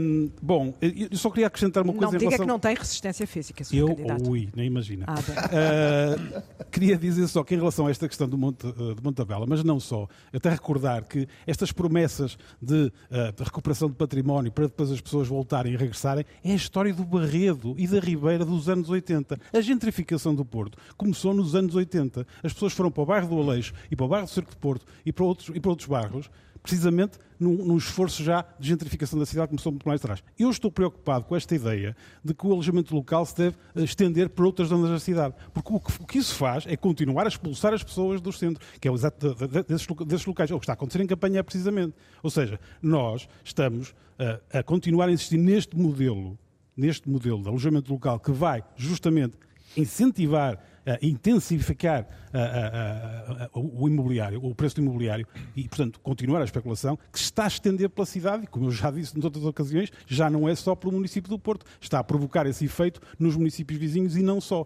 Portanto, atenção que a regulamentação do alojamento local, de facto, deve obedecer alguma lógica e alguma estratégia de racionalidade, de limite que outras cidades já impuseram. Não, há, não é possível continuar a crescer desta maneira, até porque se vai degradar o tipo de turismo que temos. E não é isso que ao lançar este Ao lançar este debate, eu falava Sim, noutros temas, nomeadamente uh, na, num problema que afeta várias zonas da cidade, mas sobretudo alguns, uh, algumas áreas específicas, como a zona da pasteleira, e que é o caso uh, das bolsas de toxicodependentes. Em Lisboa havia o, o bairro, e eu peço desculpa por chamar Lisboa à Coação, mas sou de lá e Também conheço eu. a realidade um pouco melhor. havia o Casal Ventoso, agora aqui no Porto, essa zona da pasteleira assume essa, essa expressão. Temos um problema de, de, de, bolsas de toxicodependentes com o tráfico e, e, e, e as chamadas salas de chuto a, a, céu aberto. É uma zona perto de Serralves, ou seja, podia ser uma zona uh, nobre uh, da cidade. Como, como, como travar isto, António Fonseca do Chega? Eu, antes de mais, só, só um segundo, por causa do alojamento Não local. vamos voltar atrás. Não, mas porque está tudo ligado, está tudo ligado. Sim. Eu acho que temos que separar eh, o alojamento local, ou seja, da família do Porto, jovens que compraram, investiram, pediram, pediram financiamento e, e reabilitaram um prédio e até são chamado o proprietário com rosto, com, e separá-los daqueles proprietários sem rosto, grandes fundos imobiliários, que não olham a meios e tivemos casos concretos para tirar de lá as pessoas. Eu acho que é importante separar isso. Relativamente vamos ao problema relativamente da segurança isso, e de alguns eu acho que eu, eu aqui há uns anos cheguei a ter reuniões na altura era o João Golão que tinha o Instituto de Toxicodependência eu acho que o Porto Feliz era um projeto que devia de ser ativado aliás já em 2013 pelo, pela Câmara do Porto. Porque aquilo, eu recordo-me que, aliás, o lado muito feliz deve-se recordar, e eu cheguei a ter uma reunião com o Dr. Rui Rio e falávamos disso, havia um descontentamento do Porto Feliz. Eu acho que esse projeto agora devia ter, para já devia ter já iniciado já há muito tempo, adaptado às novas realidades e provavelmente isso não tinha alastrado tanto tempo. Portanto, eu acho que nós temos de tratar estas pessoas também com cuidado, porque nenhum de nós está livre de, de cair numa situação daquelas, mas isto começa mas a ser muito resolver? tarde. Com polícia, como resolver com, é exatamente com... como resolver é exatamente Sim. para já estar junto das pessoas, eh, ver o perfil das pessoas, ver o que é que se passa realmente com essas pessoas e ver aquelas pessoas que podem ser recuperadas e há técnicos especializados para isso. Nós próprios no terreno, eu tenho alguma experiência com os técnicos, sou eu, que não sou técnico da SER. É isso que temos de fazer, mas isso é uma política que a da Câmara... Cunha, do PAN, está-me a pedir a palavra. Sim. Que a Câmara tem que ter logo desde o início do seu mandato. De, de... Todos me pedem a palavra, sim senhora. Vou... Gostava de comentar esta, é? este assunto em particular, porque para nós darmos uma resposta hum, bah, integrada a este problema, nós precisamos de perceber de onde é que ele vem. E ele deriva, uh, aqui seria, seria bom dizer-se que os problemas na cidade, evidentemente, também derivam das respostas políticas que, que lhes são dadas. Uh, é o caso, não é? Há pouco tentou-se uh, colocar a questão no turismo, uhum. mas um dos grandes problemas do turismo é a falta de um programa de habitação na cidade, portanto, ou seja, um programa político. Não Aqui, vamos outra vez. Não vamos, não vamos de todo, só estava a fazer este comparativo. Uhum. Porquê? Porque, de facto, para quem conhecia esta realidade, uh, nomeadamente destas pessoas, uh, que falamos de, de pessoas que consomem substâncias psicoativas, uh, eram pessoas que estavam inseridas no bairro do Aleixo. E qualquer pessoa que conhecesse, que circulasse uh, na cidade, sabia que estas pessoas estavam ali no bairro, em tendas, uh, numa zona oculta. O que é que se fez com a política em relação ao Aleixo, que fomos bastante críticos, nomeadamente porque não houve um planeamento de intervenção uh, que previsse tudo o que iria, evidentemente, acontecer. E estamos a falar de pessoas que saíram do Aleixo para o Pinheiro Torres, para uh, a pasteleira e zonas adjacentes por fruto da intervenção da decisão uh, que foi tomada uh, de intervir, de, de, de intervir no Aleixo, parte, parte. parte e depois, consequentemente, com o Executivo Municipal de Rui Moreira, quando, quando nós efetivamente dissemos que qualquer intervenção ali tinha que ser imediatamente acompanhada por um programa de intervenção de respostas sociais de proximidade destas pessoas, senão, e evidentemente, instalar-se o caos e instalar-se situações de insegurança onde temos pessoas que, evidentemente, têm receio de sair de casa. Mas isto remonta ainda a uma outra discussão e de um grupo de trabalho que aconteceu na Assembleia Municipal em torno da intervenção na cidade ao nível das substâncias psicoativas e das pessoas que têm estes, uh, estes comportamentos, no fundo, estas adições. Sempre se, uh, se discutiu em torno de uma resposta de uma sala de consumo assistido aliás, de várias respostas de sala de consumo assistido, e graças à existência de um consórcio na cidade, de um conjunto de organizações não governamentais, eh, de facto conseguiu-se, quer em Assembleia Municipal, quer em Câmara Municipal, conseguir um consenso para a implementação desta resposta. O problema, mais uma vez, prende-se na execução também destas respostas. Mas como é que se resolve? Não se vai resolver só com uma sala ou com duas salas de consumo assistido, mas que são uma forma de recuperar estas pessoas para o sistema que estamos a falar muitas vezes de pessoas que estão completamente Posso? fora do sistema e precisam, evidentemente, Sim, já ser vários trazidas. pediram a palavra. Uh, gostaria só de concluir, dizer que, evidentemente, que se, que se resolve com uh, políticas de proximidade, quer ao nível da economia... Ao seu lado tem uh, o Bruno quer, Rebelo quer, do ERCT, que também me está a pedir de, a palavra. sociais Sim. e também de segurança de uhum. proximidade. Uhum. O que não se resolve, de certeza absoluta, é, na nossa opinião, com a instalação de mercadonas KFCs e por aí fora. De Diana Cunha, locais vamos avançar. Eh, Bruno Rebelo do ERCT eh, pediu uma palavra. Uh... Tem alguma proposta? Sim. Em ah. relação ao, a estes problemas que se está a falar neste momento, uh, o grande problema também de fixação das pessoas é, uma, é a segurança. Uh, o ERC defende uh, armas pessoais. Exatamente. o direito à, à posse de arma para defesa não pessoal. É, não é incentivar a violência? Não, é exatamente o oposto, combatê-la. Tem, temos o exemplo da Suíça, do Canadá, Armas de alguns países nórdicos. para portugueses de sangue. É, é, o que diz um cartaz do ERC, pelo menos em Lisboa, uh, que ainda não defendemos vi, ontem à noite. a possibilidade de, do porte e uso de armas de defesa pessoal por cidadãos naturalmente sem registro criminal, integrados na sociedade, não tão restritivos como acontece neste momento. É persuador, alguns, principalmente a esquerda, acha que isso é incitamento à violência. Não, é o direito à defesa. Aliás, no antiga argumentação de, do Não faz parte da cultura portuguesa, penso. Faz, não, não faz parte, fez parte no passado a possibilidade de defesa, o Estado é que proibiu as pessoas e os cidadãos de se defenderem contra os criminosos. Deste meu lado de, de direito, já vários pediram uma palavra, mas tenho que ir a Diamantino Raposinho, a do Livre, uh, sobre esta, esta questão uh, dos bairros com problemas de, de, de, toxicodependência e de drogas a céu aberto. como se resolver este problema? Mais uma vez, isto está dentro daquilo que é um dos grandes problemas da sociedade, que é a questão das desigualdades sociais Uhum. E não é por acaso que nós vivemos numa cidade em que 13% da população vive em bairros sociais. Significa que é a população que não tem capacidade sequer para pagar uma renda ou para viver uh, fora do mercado. Como é que nós resolvemos o problema dos toxicodependentes especificamente?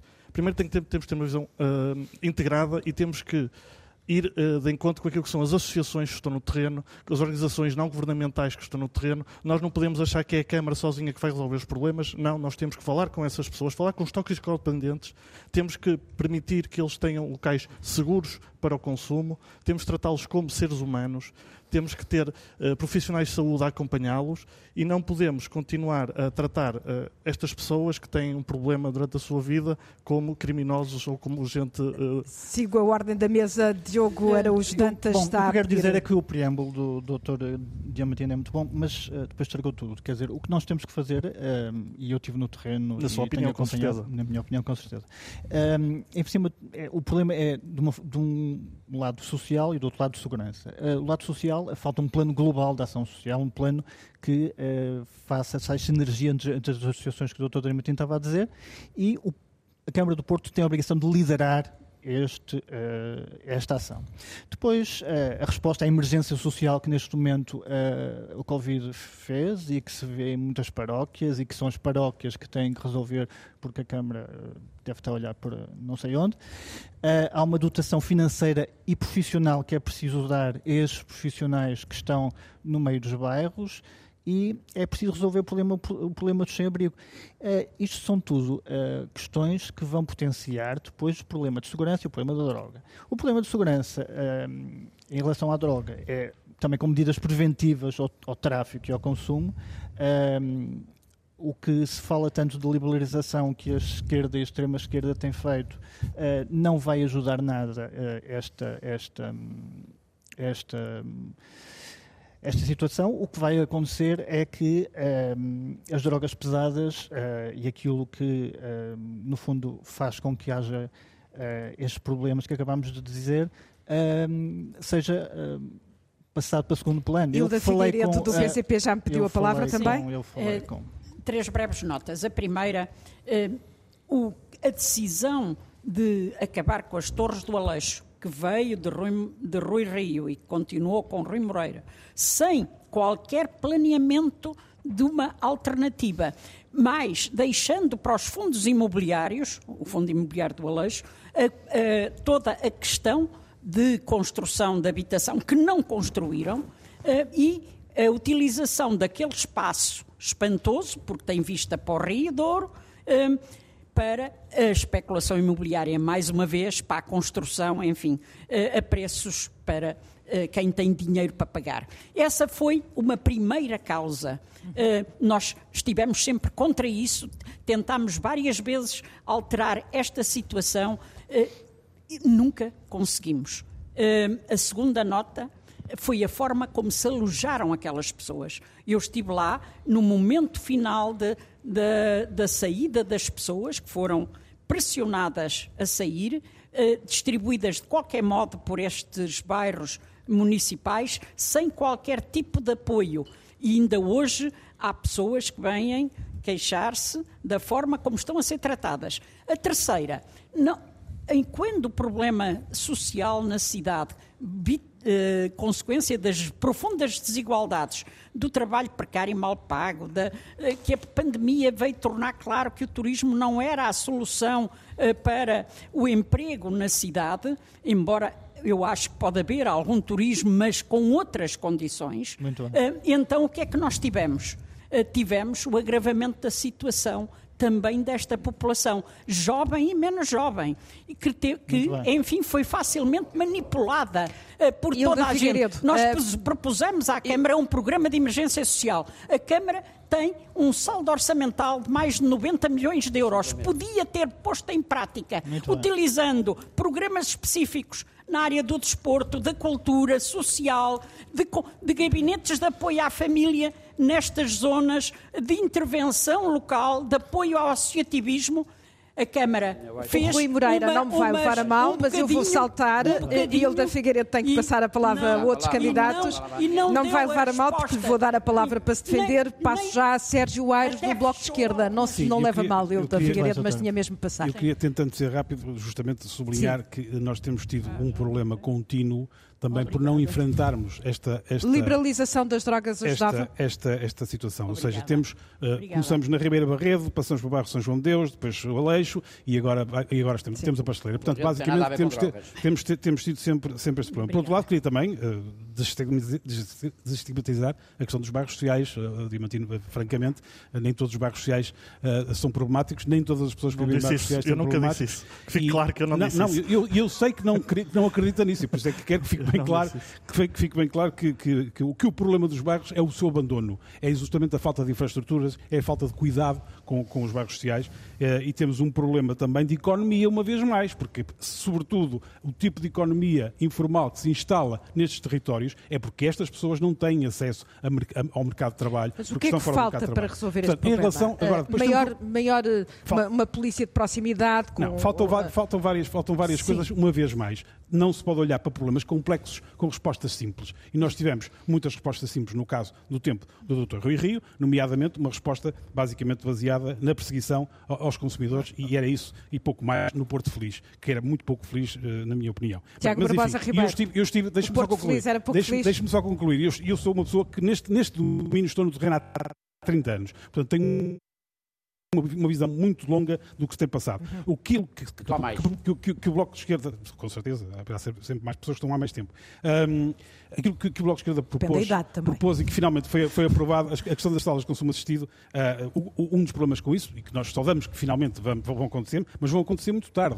Uh, a proposta foi feita em 2015, uh, foi, o Dr. Ribeiro comprometeu-se até ao final de 2019, estamos em 2021. Se tivéssemos tido salas de consumo assistido antes da pandemia, tínhamos evitado muitíssimos problemas no terreno com, com, com muitas pessoas. Portanto, esta é apenas uma medida e, e, esperamos que esta medida seja concretizada conforme ela é pensada e experimentada em muitos outros países, ou seja, uma vez mais, uma resposta integrada. Não é apenas um espaço onde as pessoas entram e saem para consumir uh, ou, ou, para se Tiago Barbosa Ribeiro, do PS, onde é que faltou a resposta da Câmara?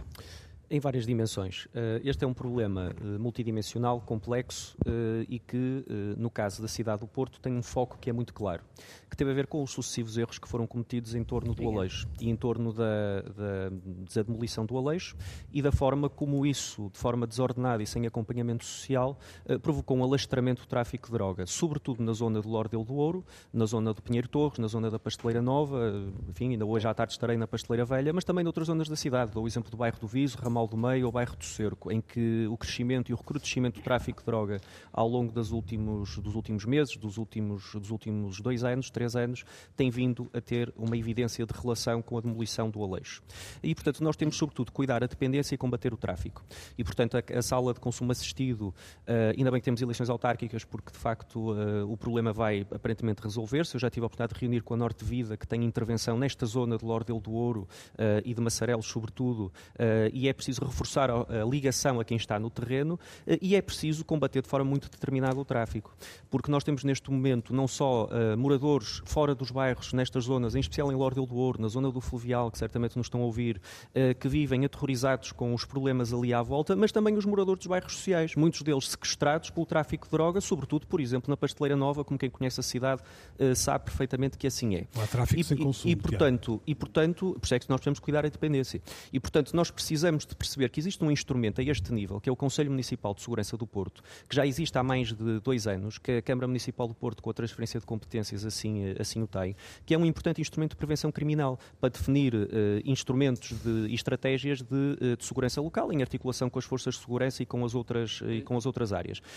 há várias dimensões aqui que nós podemos discutir, mas a dimensão urbanística, por exemplo, a falta de iluminação na via pública, os carros abandonados, os grafites, a falta de segurança nas portas de entrada, a redução da visibilidade de determinados Vladimir espaços. Feliz do PSD tudo, vai dizendo que tudo, sim, tudo isto, vai tudo assinando isto, que sim, portanto isto, concorda é com, o seu, aquilo que temos com o seu adversário, tudo isto, Tiago Mas deixe-me só, só concluir Sim. e já passo aqui ao, ao, Vladimir, que eu não gosto de interromper ninguém. Uh, e, portanto, nós o que precisamos é neste... Ele não interrompeu, fui neste, E eu sei, por isso mesmo. Uh, por isso é que eu só gostava de Só concluir. gosto de bloquear. Uh, e, portanto, nós precisamos de impulsionar o contrato local de segurança nestas, uh, nestas áreas, isto um desde 2016, na minha opinião, que tem que ser completamente revisto em articulação com a PSP. Precisamos de reforçar a dimensão da ação social e precisamos, sobretudo, de evitar que se repitam erros como aquele que foi cometido com a demolição do Aleixo e perceber que temos, neste momento, uma população fortemente vulnerabilizada dentro dos bairros sociais que tem que ser salvaguardada do verdadeiro, acho que a palavra não é excessiva, sequestro que o tráfico de drogas está a fazer em alguns destes bairros. Dou o um exemplo muito concreto da Pasteleira Nova, onde os poderes públicos já têm dificuldades em entrar.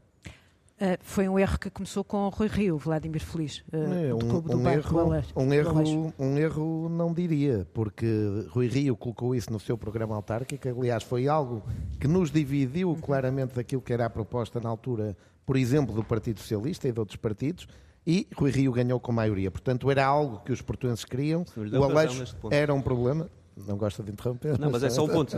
As maiorias não dão razão. À... As maiorias não dão, mas, mas foi um, projeto, um processo que foi discutido na altura, no processo autárquico e que foi votado pelos portugueses de forma clara. Como é que isto se resolve? Uh, com mais e melhor patrulhamento, uh, e vimos na Cimeira Europeia, quando tentamos mostrar uma cidade diferente, e houve um patrulhamento intensivo de várias zonas da cidade, e parecia que vivíamos numa cidade Uh, regulada, equilibrada, uma cidade do século XXI. A Cimeira Europeia foi embora e voltamos às origens.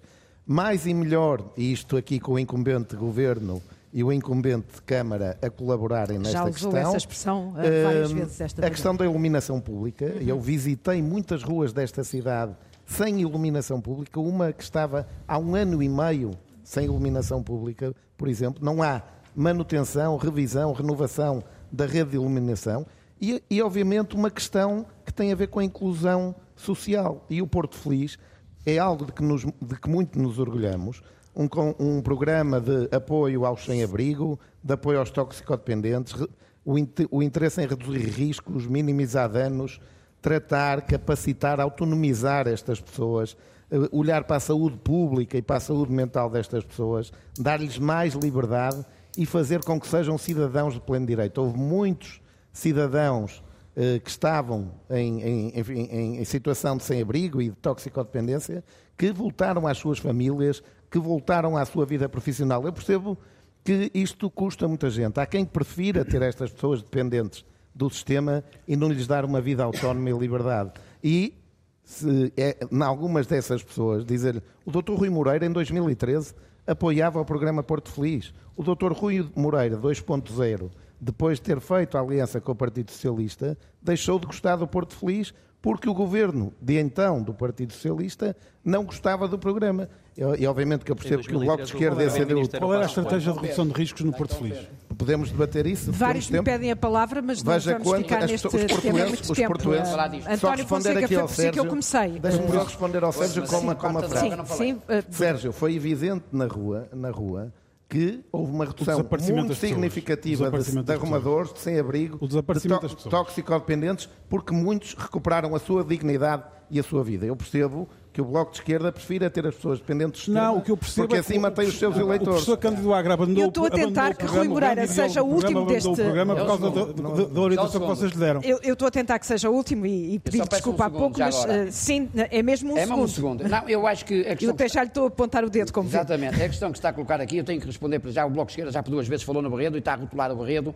E eu sei que, porque é que as pessoas saíram no Barredo. Porque bebiam 5 ou 7 ou 8 pessoas num quarto. E eu, em 79 ou 80, eu visitei o bairro do Aleixo e as pessoas iam para lá. É a parte, não falo do Barredo porque você não conhece bem o Barredo. Yes, a questão, a questão que se As pessoas não, saíram, mas era suposto regressarem. Regressar. Então, se a tipologia era um T1 e Sim. tinham lá sete pessoas, como é que as pessoas estavam Foi lá? baixo. Você não percebe. Baixo, Você quer pôr você sete e pôr. oito pessoas, como Não, acontece não em alguns casos. não Quer. não Vá quero. tentando Fonseca a e Sérgio. Você quer? Não, você quer. O senhor não tem a mínima noção do que está a dizer. história. Não, não. Reescrever a história. Reescrever à vontade, sozinho. Meus senhores, quê? eu ainda não dei a é palavra, eu ainda não dei a palavra a, Rui, a Rui Moreira e, e agradeço-lhe esta a sua dizer, paciência. eh, quero que responda a todas estas esta- eh, crises, está ou melhor, críticas. Eh, 90 milhões para, para a emergência eh, que não foram utilizados, acusou a, a- a candidata Hilda Isso, não, Figueiredo. isso é, é um argumento, é um soundbite engraçado, que é pensar que eh, aquilo que são os saldos municipais, que são reinvestidos no ano seguinte, deviam agora ser utilizados Falta a iluminação pública, onde é que está o investimento Ah, na, na, não, mas eu peço desculpa, se manutenção me, da cidade? Se me, quer, se me quer deixar responder, vai ter que me Deixe, deixar sim, senhora. responder a assunto A mais tudo. Hum. importante, apesar de tudo, do que é a iluminação pública, que é substituída, como sabe, através de contratos que temos, contratos que herdamos com a EDP de concessão, que muitas vezes leva a que a substituição do equipamento seja tardio e isso nós pretendemos reverter naturalmente. Oito Mas vamos Mas não é uma Oito obrigação de uma depois. Câmara Municipal manter. O que é romper eh, romper não, Não é contratos? isso, é manter Não. eh, a manute- nós fazer estamos, a nós manutenção estamos da neste cidade. Uhum. momento, nós estamos neste momento a substituir, como muito bem sabem, a iluminação da cidade por iluminação LED. Ao contrário de outras cidades, não fizemos isso em outsourcing. Fizemos isso através da compra e investimento próprio. Municipalizado.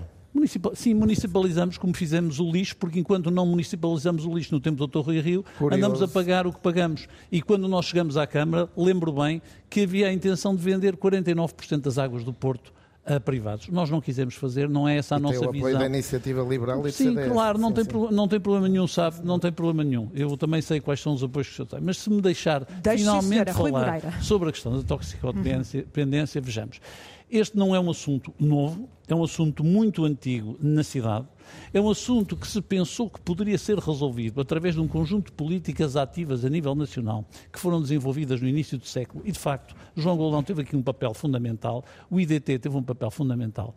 Houve um determinado. Houve de facto, a despenalização do consumo, e todos nós achamos, e eu também acho que foi um avanço civilizacional, o que acontece é que se esqueceu que isso tinha que ser acompanhado, e temos aqui o Sérgio Atos, que conhece isto particularmente, tinha que ser acompanhado de um programa contínuo de apoio àquelas pessoas que são doentes e que necessitam de estupefacientes para a sua vida.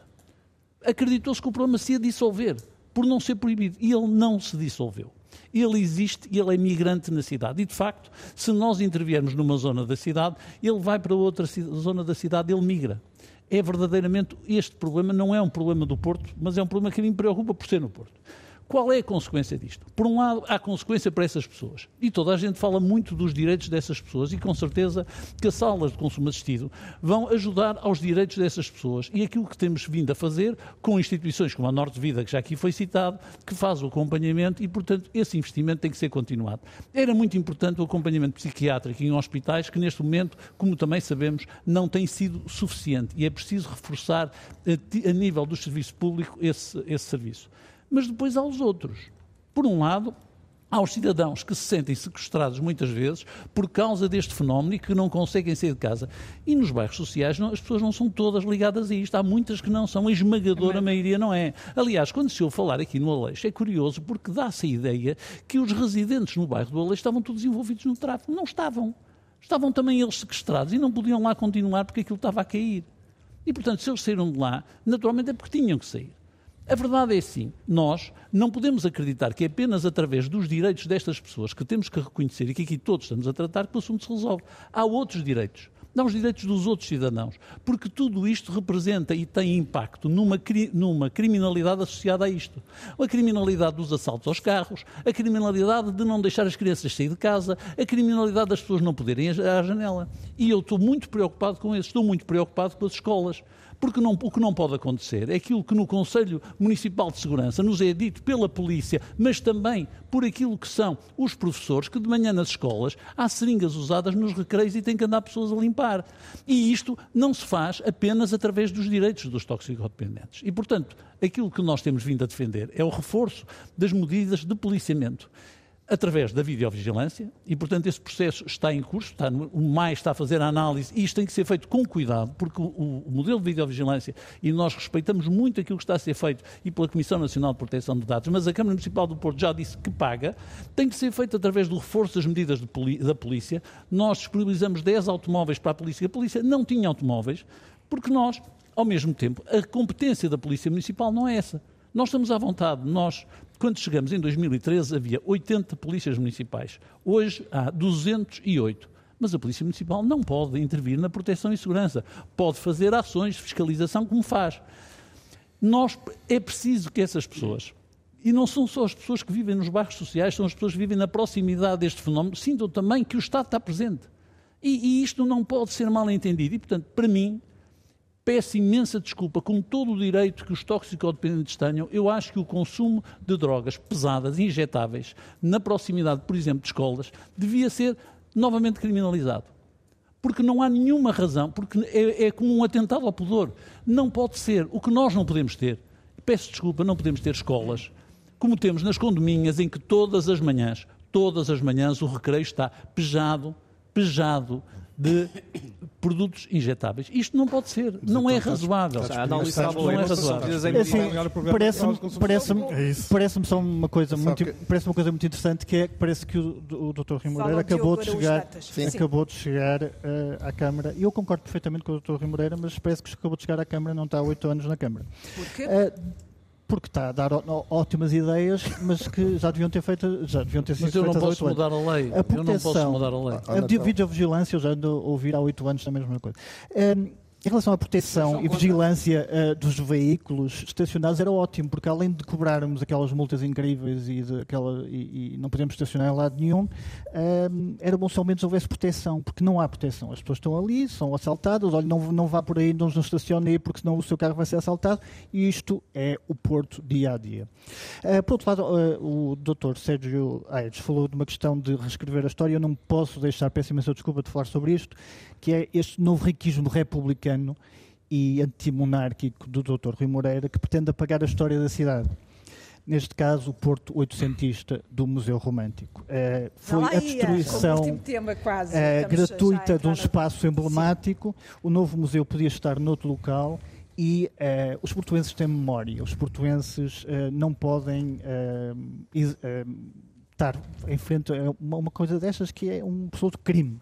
Uh, e, e, eu devo dizer que uh, os meus antepassados são aqui do Porto, industriais, comerciantes, uh, farmacêuticos, e as pessoas na altura não gostavam deste tipo de atalhos, não gostavam de vitimismos, não gostavam disto, gostavam e acreditavam nos valores comuns que existem a todos os portuenses, sejam eles brancos e negros, sejam eles homens ou mulheres, cristãos e judeus.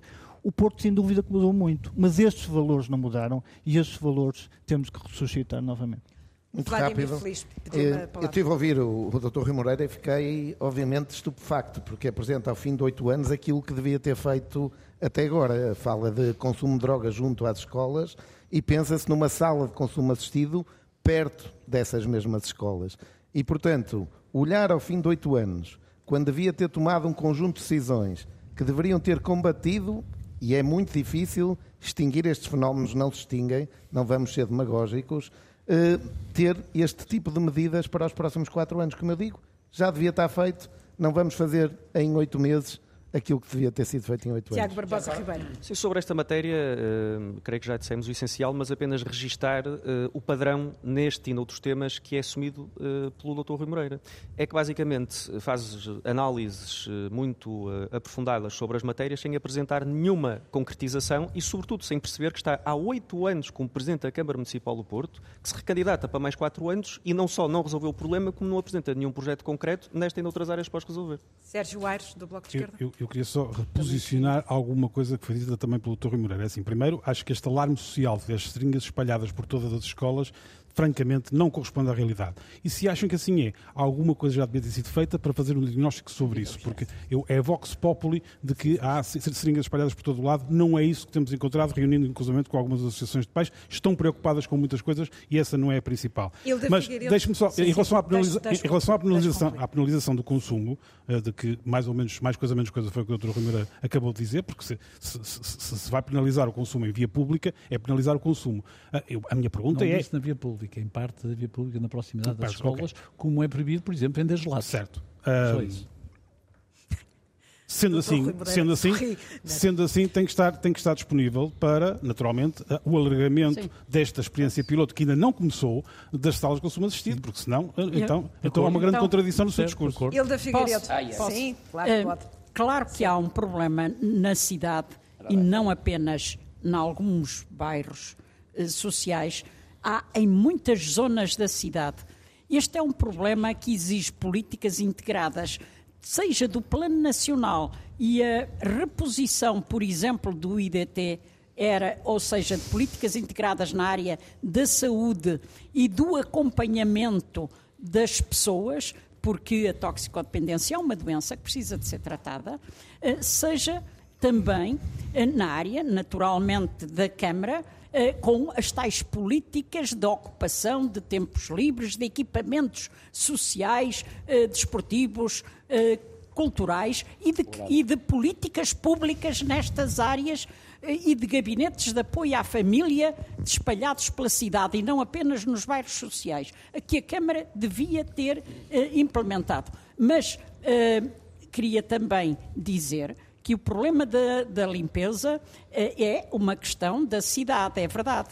Uh, e é verdade que foi integrada uh, aquilo que tinha a ver com a recolha do lixo, hoje é novamente municipal e bem, mas infelizmente a varredura ainda não é. E há muita coisa nesta cidade que precisa de ser melhorada. Nós precisamos ter mais cidade. Há quem me diga no Porto, na zona central, na zona histórica, eh, que precisamos ter Porto ali. Ou seja, atenção às ruas, eh, com passeios, com limpeza, com iluminação, eh, com passadeiras, etc. Mas precisamos também, precisamos uh, também de ter uma política que responda, em primeiro lugar, às pessoas, com um emprego de qualidade e com direitos, com uh, e criação Sim, de incentivos económicos com criação de incentivos económicos uh, para os pequenos empresários, para as associações, para, para fixar aqui ali outras atividades. Não, eu não ia eh, responder à doutora Hilda Figueiredo, ia apenas ah, fazer um pequeno...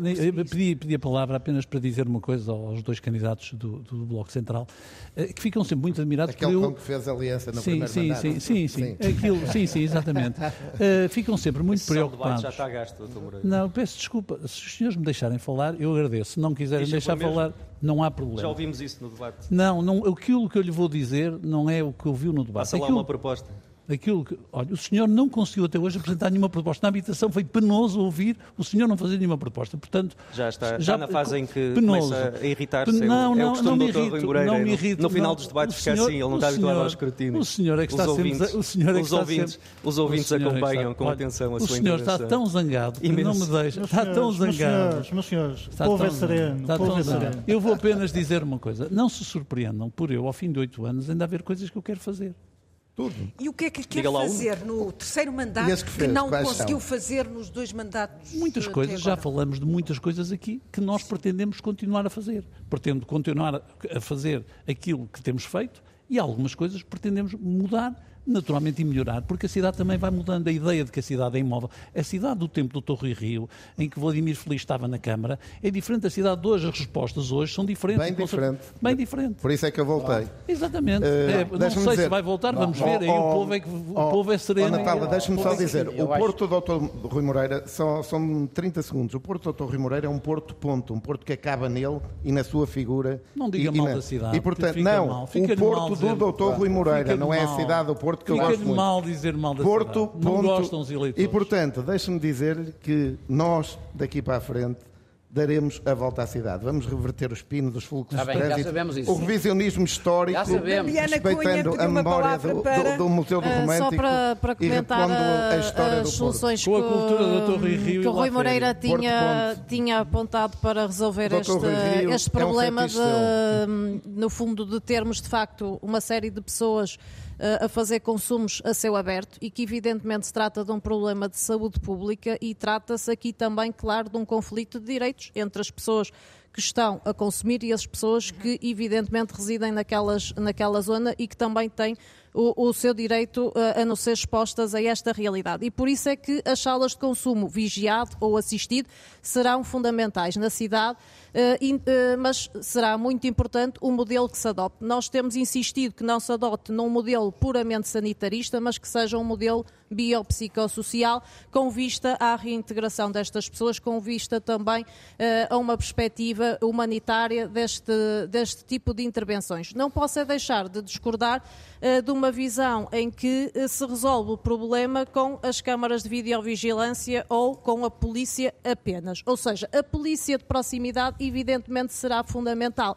As câmaras de videovigilância, mais uma vez, vão empurrar estas pessoas para o mundo do invisível, para o trás das câmaras. Não posso também deixar daqui de referir para este, para este debate é que eh, muitas vezes esta, esta visão que tem perpetuado na cidade, e por isso é que trouxe aqui a questão do, do, sanitarista, acontece também em relação às pessoas em situação de sem-abrigo. Não são raras as vezes que nós temos sido confrontados com uma intervenção da Câmara Municipal a pegar nas pessoas em situação de sem-abrigo e a dizer para elas arrumarem os seus pertences ou até a ficar com os seus pertences. Esta não pode ser de todo a visão do Porto para a intervenção com as pessoas em situação de sem-abrigo e este é um problema que evidentemente tem que ser refletido na estratégia local de habitação, dando nota evidentemente que há um projeto que é positivo no Joaquim Urbano. Esta equipa precisa de ser reforçada. A Câmara deveria, evidentemente, insistir na compra e na aquisição deste espaço, mas com, com o objetivo, claro, de ter uma resposta social e uma resposta, uh, no fundo, ética para com as pessoas António em situação Fonseca, de sem Chega pediu uma palavra, mas uh, estamos já mesmo no final eu, deste... Eu queria, deste sim. Eu, eu, com o devido respeito à doutora Ilma, à doutora Ilma, a doutora Ilma devia respeitar os restantes uh, candidatos que estão aqui com o tempo faz isso, apresenta o programa. Relativamente ao sem-abrigo, relativamente ao sem-abrigo, há uma questão que nós queremos resolver, Sim. porque é muito mal termos as pessoas expostas, muitas das vezes, eh, eh, eh, em determinados locais. Enquanto houver instituições ou associações que vivem à custa dos sem-abrigo, não querem acabar com os sem-abrigo, enquanto houver instituições que vivem à custa dos toques dependentes porque não querem acabar com eles, isto vai continuar. Nós temos que começar a examinar bem cirurgicamente o que é que está a passar. Porque eu gostava de saber que algumas instituições, sobretudo na recuperação de algumas pessoas toxicodependentes, quais foi, qual foi a porcentagem de pessoas recuperadas, integradas na família, integradas no trabalho. Eu não encontro. Eu gostava de perceber, eu desculpa, eu gostava de perceber que falasse um bocadinho Fala mais sobre isso. Que falasse um bocadinho mais sobre isso. Uh, que, qual foram as associações que estão não, não, não vamos ter dizer, tempo. Enquanto houver instituições mas que associações são Não vamos ter Desculpa, tempo. não vou rotular as associações. Compete a quem de não. direito verificar se de facto fazem o devido trabalho. É sobre isso. Acho muito Bruno Rebelo, uh, do ERCT, pediu-me há pouca palavra. Sim, há bocado eu queria falar sobre a segurança da cidade. Você puxou o tema das armas de fogo. Uh, quando... Porque é uma proposta do ERCT. Sim, mas quando, é na, em plena Avenida dos Aliados, as Pacífico. famílias, que já aconteceu, serem sequestradas por grupos criminosos, não têm como reagir, eu defendo as armas de fogo quando uma mulher em plena via pública, nas zonas mais escondidas da cidade, so sofrem tentativas de violação, devem-se poder defender. Para mim é mais importante uma vítima sobreviver do que um criminoso morrer. São pontos de vista, são, são os nossos pontos de vista. do livro também me pediu a palavra. Peço desculpa, isto Sim. foi a resposta. Termine, bocado. favor. E a resposta Em relação é às- com armas de fogo. não só, mas também políticas de mais policiamento. Temos que parar com a segregação da- das pessoas em guetos, que é um grande problema que estamos a segregar as pessoas, devemos sim incluir as pessoas. Passa também por Isto- mais e melhor você quer eliminação. insta- instaurar o Texas do Porto, já deu para ver. Não, quero que as pessoas que as pessoas têm direito à sua segurança, a serem livres, e isso inclui circular a qualquer hora por toda a cidade, em qualquer bairro da cidade, sem medo. Essas pessoas, Doutor, para devia- mim, devia para nós, mais- têm mais direitos do que Devia os estar mais criminosos. preocupado em- na segregação que existe na maior parte dos debates entre os candidatos que eles acham que importam e os que não importam. e Mas nós isso é o normalmente sistema que assim define Pronto, e já sabemos como é Agora que é. deixa-me só dizer uma coisa Eh, muito... antes, antes de ir a- peço desculpa, é que eu já tinha dado a palavra ao Diamantino Raposinho. ah, Ah, ah, acho incrível que estamos quase ao fim de duas horas de debate e ainda não falamos de uma das questões mais importantes da próxima década, que são a questão das alterações climáticas e da transição ecológica, é absolutamente essencial. é verdade, de mas também não vamos ter tempo. E, e só, já só para, só, para, só para tentar dar uh, uh, uh, o quão importante isto é, segundo o, o painel intergovernamental para as alterações climáticas, um órgão das Nações Unidas, se nós queremos uh, limitar o aumento da temperatura a um grau e meio até ao final deste século, tem que existir reduções de gases com efeito de estufa imediatas, rápidas e em larga escala. Como é que nós conseguimos isto com toda a gente envolvida? O poder local tem um papel decisivo nesta área. Como é que nós propomos que uh, a cidade do Porto uh, uh, faça alguma coisa nesta área? Nós propomos um plano para a transição ecológica através da convocação de uma Assembleia de Cidadãos, que são cidadãos escolhidos aleatoriamente para trabalharem com as autarquias, para trabalharem com as ONGs, para trabalharem com os sindicatos e as associações empresariais, para trabalharem com uh, as Tem populações, passar. para conseguirmos uh, na próxima Araújo década Dantas tinha dito que era transformar um o Porto numa cidade mais verde. Uh, Porque essa urgência na sua candidatura? Porque o. Porto está em destroço, está em há um terremoto que nos últimos oito anos, e aí, sem dúvida que é uma questão de cidadania tentar levantá-lo. Sobre aquilo que o Sr. autor do livro acabou de falar, o ambiente é sem dúvida muito importante. Eh, a poluição eh, atmosférica, o lixo está cada vez pior. Eh, a questão do ambiente também, eh, que é normalmente uma forma um bocado pueril pelo, pelo PAN, sem saber muito bem o que dizer, o que Tem que ter normalmente à acontece. resposta. Tá Uh, bom. rapidamente, 10 segundos. Mas eu ainda não, eu não, não falei, eu ainda não falei, eu não falei. Não? Eu não falei. Pronto. Em relação eh, a um plano de Eu ambiente. mais 10 segundos. Então pronto. Em relação, por exemplo, à arborização equilíbrio entre pessoas e ambiente, em reduzir a poluição atmosférica, em promover uma política energética ahm, que seja minimamente ah, competente, acabar com o lixo em infestações, o habitat digno para os animais de companhia e ah, isto tudo são questões do ambiente. E já agora, uh, Sr. Doutor, antes de que diga qualquer coisa, o PPM foi o primeiro partido ambientalista da Europa, por isso não me vai com certeza dar lições. tá bom? Diana Muito Cunha. obrigado. Uh, muito rapidamente, em 10 segundos, apenas dizer que para o PAN é fundamental que haja um plano de adaptação às alterações climáticas, que deve evidentemente ser vertido no PDM da cidade.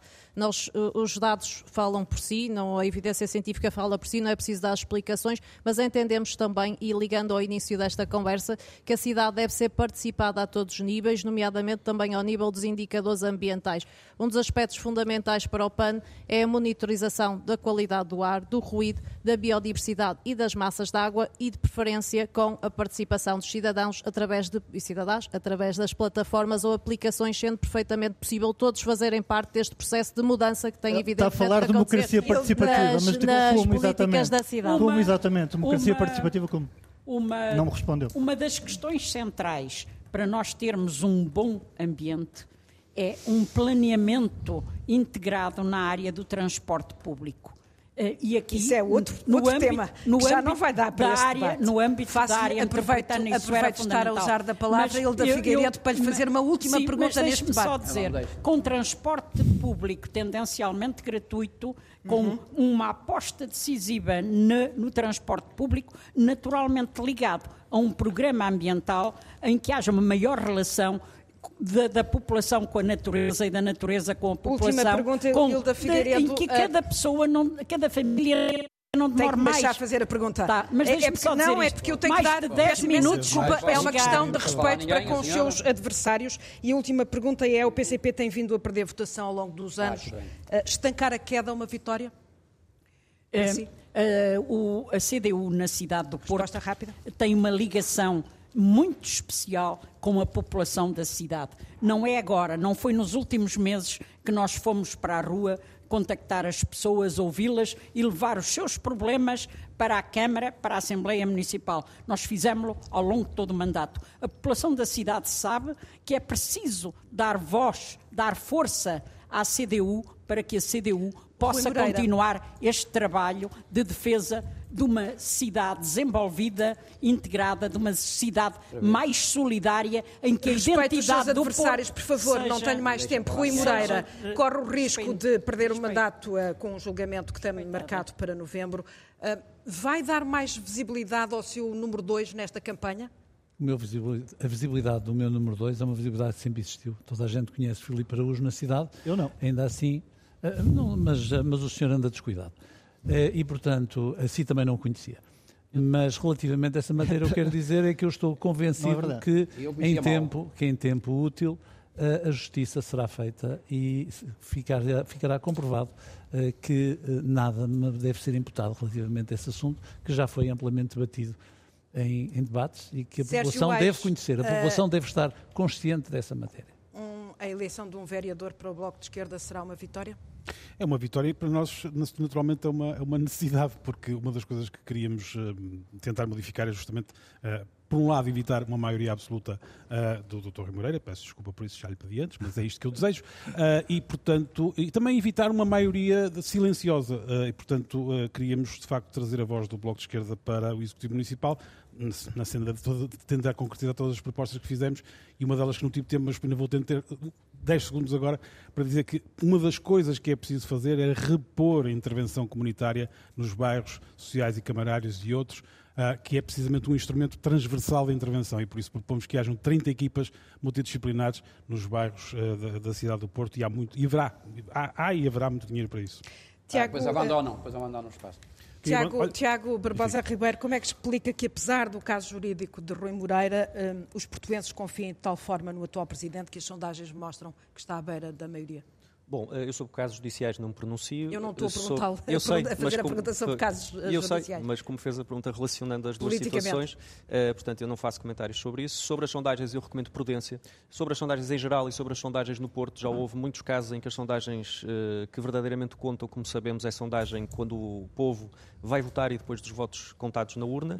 Eh, e eu creio que se nós continuarmos este caminho, e o Partido Socialista tem vindo nesta campanha a afirmar as suas ideias, não podemos falar aqui de vários outros temas, presumo que seja a intervenção final, se me der 30 segundos, relativamente às metas de neutralidade 10 carbónica e, eh, e à necessidade de anteciparmos na cidade um plano de ação climática local, as questões da economia, a Câmara Municipal do Porto deixou o abandono no comércio e a restauração, ao nível de um programa de desenvolvimento de creche de ação social, apoio aos jovens casais, portanto, Tenho todas estas medidas por respeito de aos seus adversários, peço- estas medidas de qualidade de vida são medidas que vão merecer a confiança dos Vladimir portugueses. Feliz, eh, os fracos resultados que o PSD tem tido no Porto significam que os eh, portuenses não têm saudades de Rui Rio? Não, nas últimas legislativas, Rui Rio teve 34%. Portanto, se nós Uma derrota nestas este- autárquicas é a responsabilidade sua ou de Rui minha e só minha. E, portanto, deixa-me só dizer também aquilo a que vimos, eh, concluindo, eh, vamos devolver impostos aos portuenses, eh, metade da componente municipal de IRS, vamos repor aquilo que é a história do Museu do Romântico e fica aqui desde já o compromisso que vamos reverter o Era que disparate, ter o disparate que foi feito por esta Câmara, tentando reescrever a história, como é muito hábito deste Executivo, e reverter decisões como as florestas de pinos que nascem na cidade, os fluxos de trânsito errado, o experimentalismo e as questões como o Metrobus da Avenida Marchal, em que vamos suprimir uma faixa de rodagem na Marchal Gomes da Costa, onde hoje não há congestionamento de autocarros. Ontem teve Paulo Rangel ao seu lado. Eh, vale mais Paulo Rangel do que Rui Rio na sua campanha? Todos juntos valemos muito. Combinou temos com muito Rui Rio, orgulho. combinou com Sabe- Rui Rio essa presença? Claro que sim. Estamos sempre alinhados e dizer-lhe outra coisa. Ao contrário de outros, outros movimentos pseudo-independentes que têm uma mochila de partidos às costas, quatro partidos, mais o Dr. António Costa a apoiar de Lisboa. Muito bem, eh, muito bem. nós, nós temos os sociais-democratas todos juntos e, felizmente, temos quadros de grande qualidade cabe, ao lado da minha cabe, candidatura. Uh, Andreeira do Volte, uh, cabe a Andreeira do Volte uh, fechar este debate, assim ditou o sorteio. Uh, André, uh, reconhece que o Volte não, não tem a ambição sequer de eleger um vereador? Essa ambição está sempre presente, mas temos, temos de ser já realistas. que não, sim. Que o Volte é, é um partido recente, no dia 20 fará o seu primeiro ano de existência, Uh, estamos num projeto de comunicar uma forma diferente de fazer política, que, que, que não existe aquela dicotomia direita-esquerda, um projeto europeu e, portanto, o que nós pretendemos é, acima de tudo, trazer os cidadãos nacionais e principalmente nestas eleições do Porto para a política, aproximar o cidadão da política, através das assembleias de cidadãos, através e trazer também a Europa para o Porto. Um, um, dos grandes, uma das grandes bandeiras que nós temos nesta candidatura, e se formos eleitos, é que o Porto consiga trazer para a cidade uma agência europeia como era, por exemplo, o, como foi, por exemplo, o exemplo falhado da Agência do Medicamento. E isso trazia todos os benefícios e conseguiria mitigar muitos dos problemas que nós tivemos aqui a discutir esta, esta manhã. André Eira do Volte, e foi o debate com os 11 candidatos à Câmara uh, do Porto. Este foi o primeiro debate com todos aqui uh, na cidade do Porto. Operação Autárquicas dois, 2021, na Antena 1, segue na quinta-feira, à mesma hora, a partir das 9 da manhã com todos os candidatos à Câmara de Lisboa.